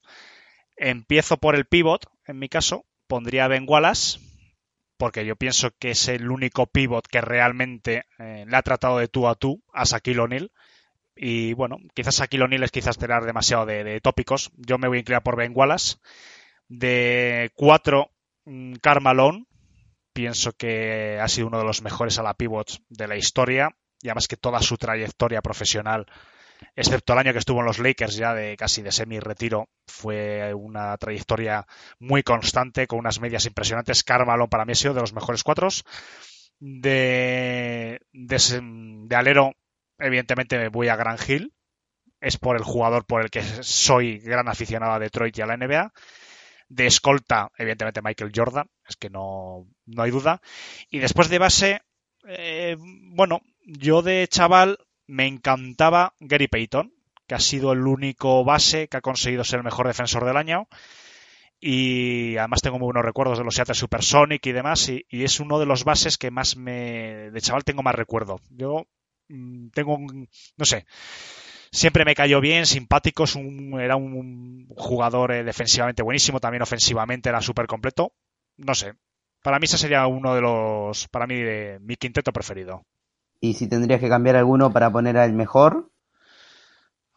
Pues no lo sé. Eh, quizás a lo mejor dudaría, no sé, porque bueno, Gary Payton, quizás a lo mejor dudaría, no sé, meter a lo mejor a Jason Keith o a Steve Nash, pero andan muy, para mí andan muy parejos. Yo creo que este quinteto mmm, podría con cualquiera. Bueno, quedo, quedo yo solo. Eh, no se van a sorprender mucho con mi quinteto. En la base Steve Nash, yo creo que es el, el mejor base que vi y el que más me gustaba. Eh, y al jugar tantas veces contra San Antonio Phoenix en esos años, eh, me encantaba y, y, lo odiaba un poquito, pero era un jugador increíble, con un físico común, que, que hacía todas las cosas que hacía, era increíble. Bueno, en el escolta, claramente Manu Ginobili, no necesita explicación. En el puesto de tres, LeBron James, es el jugador por el cual eh, creo que me mantengo mirando NBA más allá de, de Manu. En el 4, Tim Duncan, eh, razones ampliamente conocidas, eh, yo creo que es el, el, mejor jugador no llamado LeBron James de, de esta era. Y en el puesto de 5 eh, voy a hacer una salvedad y voy a agregar a Luis Escola, que quizás su carrera en NBA no fue la mejor de todas, pero eh, la importancia de Luis Escola en que yo mire básquet es, está casi al nivel de Ginobili. Y bueno, como sexto, como sextos hombres, eh, me gustaría agregar eh, Allen Iverson, que no llegué a ver el prime de Iverson, pero eh, un jugador increíble. Y, y, a Mike Bibby, que era mi, uno de mis jugadores favoritos de chico, no tengo bien claro por qué, pero bueno, quería agregarlo. Todo tuyo, Alejandro. Bueno, pues eh, muchas gracias por la sección, la verdad que muy interesante. Invitamos, por supuesto, a todos nuestros oyentes a, poner sus jugadores preferidos en los comentarios de iVoox. Y bueno, antes de acabar, vamos a hacer un pequeño repaso a diversas noticias de, de actualidad y además de, de, actualidad que ha salido hace un ratito. Y bueno, vamos a empezar a hablar, pues, de. Ha habido dos despidos. Uno de ellos, que es con el que vamos a empezar a hablar, ha sido de Sacramento Kings porque han despedido al entrenador, un despido fulminante por parte de, no sé si su, cargo es GM o presidente, ahora me confirmaréis que es eh, un antiguo jugador, un gran jugador, evidentemente como es eh, Divac. Entonces, bueno, yo mi opinión particular es que es un evidentemente todo esto hay que cogerlo ¿no? un poco, pues eh, todas las decisiones se ven a, medio plazo. Pero en principio sorprende, no sé hasta punto de calificarlo un error, pero sorprende porque bueno, Sacramento Kings ha tenido la mejor temporada de los últimos 10 años. Eh, sí que es cierto que se ha quedado, ha habido casi 10 eh, victorias de diferencia con el octavo puesto, pero bueno, es un meritorio noveno puesto, es un equipo joven, es un equipo que ha tenido muy buenos partidos, muy buenas rachas, y yo creo que tenía futuro, ¿no? Y sorprende este despido fulminante. Parece ser que Diva se va mal con el entrenador, ha querido imponer su criterio, eh, y bueno, no sé si chicos, si queréis comentar, queréis ampliar esta noticia, cualquiera, Pablo, Sergio, el que queráis. No, yo espero que David Jorger sea uno de los fijos en la agenda para entrevistar de entrenador de los Lakers, si es que finalmente se va Luke Walton, que con todo este lío de Magic a saber qué pasa, imagino que sí. Y no sé, yo creo personalmente estoy un poco contigo en que es un error. Eh, pero creo que Vladediva su objetivo era entrar en playoffs. Eh, no entró en playoffs, pues lo ha echado. Quiero decir, más simple, imposible. Eh, para mí un poco Sacramento Kings, como luego, bueno, había habido miles de millones de memes con esto, pero cuando hablamos de por qué un equipo solo tan grande es tipo, lo que sé, los Celtics o equipos de esos, y equipos que están permanentemente en las risas, como los Knicks y los Kings, es por tipos de decisiones como esta. Creo que entrar en, echar un entrenador que ha sacado muy buen partido de los jóvenes, está desarrollando correctamente el equipo y ha hecho una gran temporada, dentro de los límites, por supuesto, de no entrar en playoff, creo que puede ser calificado como un error. Eh, pero que creo que Jorger no va a tener ningún problema en encontrar un trabajo para la temporada que viene, porque ha hecho muy bueno. Y no sé, veremos con qué nos sorprenden en el próximo capítulo de las aventuras de los chicos de Sacramento. Bueno, pues sí, la verdad que ha sorprendido mucho, ya que es una noticia de los últimos minutos. Por supuesto, la fuente es Volnarowski, como, no puede ser de otra manera. Bueno, nos quedaremos un poco a la expectativa del nuevo entrenador y del enfoque que quiere hacer Divac, eh, que por cierto que ha sido renovado su contrato con la franquicia. Y bueno, veremos a ver, porque Sacramento, como bien dice mi compañero Sergio, eh, lleva por el desierto muchos años. Y ha habido otro despido, este, bueno, quizás más esperado, ¿no? Por, por los resultados, que es Memphis y ha sido despedido su entrenador, eh, Bickerstaff. Bueno, ¿algún comentario que queráis hacer? Eh, ¿Algún candidato que os pueda encajar en este banquillo de Memphis? Que al final.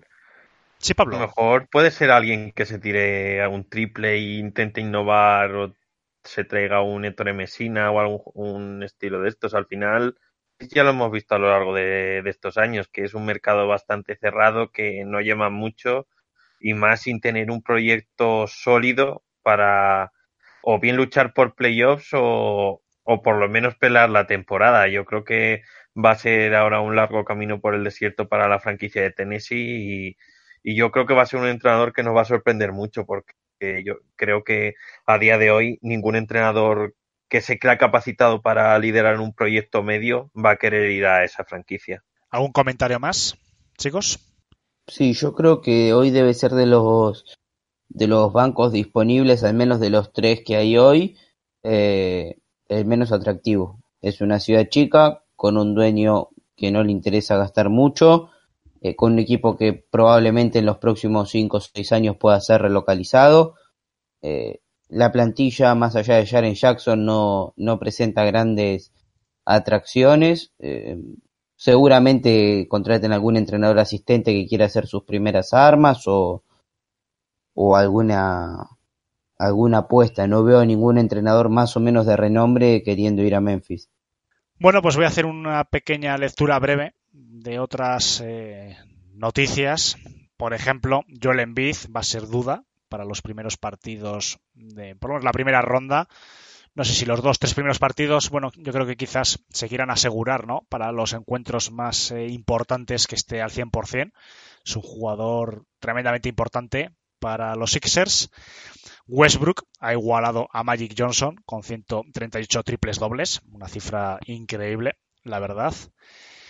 Y bueno, también creo que hay que nombrar, aunque no sea parte de nuestro negociado directamente, eh, que han sido elegidas varias mujeres en el draft de, la Liga Femenina de la NBA. No sé, Pablo, creo que querías ampliarte un poquito la, información. Eh, como algunos eh, oyentes sabréis, ayer se celebró el draft de la NBA femenina, de la Liga Femenina, y habían, se habían escogido hasta día de ayer a cinco representantes españolas. Endura, Maya Valdemoro, Nuria Martínez y Alba Torrens. Pues bien, eh, de una atacada, eh, tres jugadoras españolas.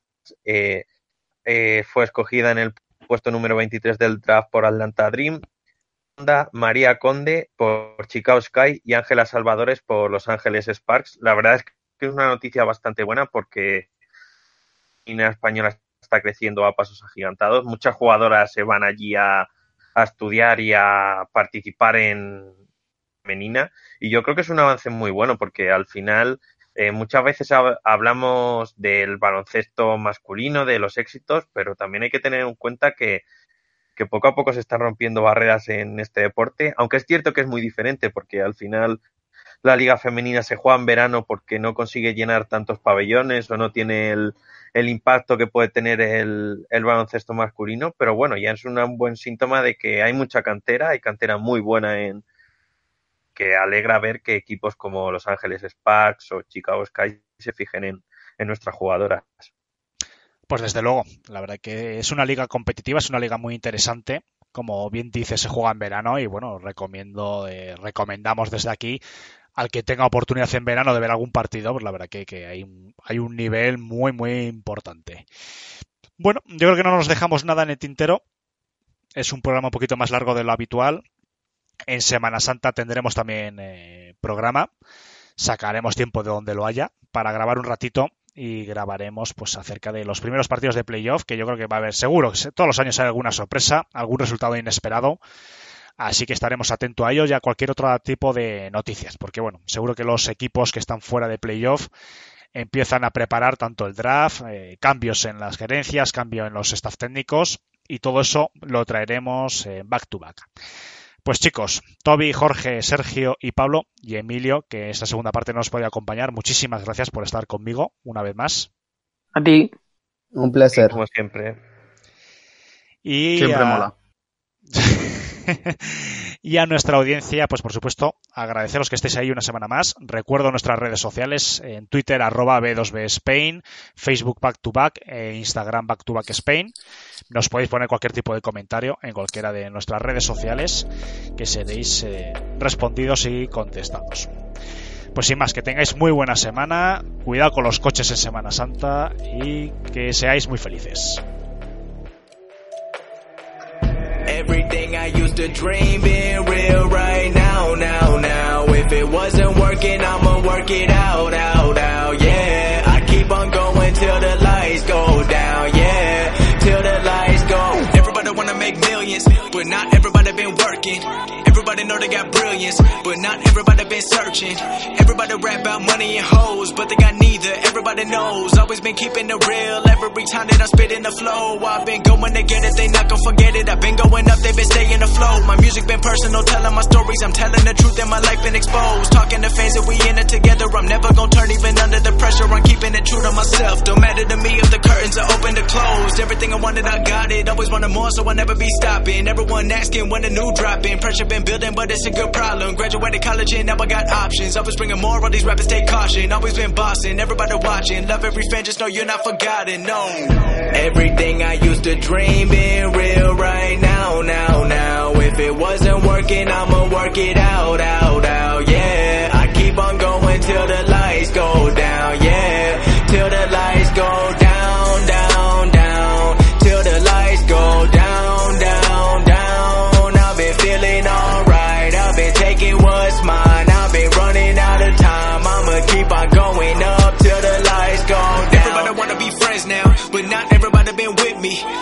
With a couple hundred plays now, but not everybody saw this me. I seen it coming, it was all or nothing. I knew the future gonna give me something. I put in the time, put in the work on my rhyme. Knew all along I was shine, I'm on now. Got a long way to go, won't slow down. I've been staying up too long now. Sun coming up and I'm in the zone now. I'm doing what everyone don't now. When the money won't change me. People thinking I'm crazy. Negative talk don't phase me. Focused on pleasing the people who raised me. Invest in myself. Already knew the projection. Drowning in all of my wealth. Now money is people and blessings. Wishing that everyone started with millions of dollars and do what they wanted. I wonder how many would still go to college or follow the dreams and not worry about falling. It's real. Everything I used to dream being real right now, now, now. If it wasn't working, I'ma work it out, out, out. Yeah, I keep on going till the lights go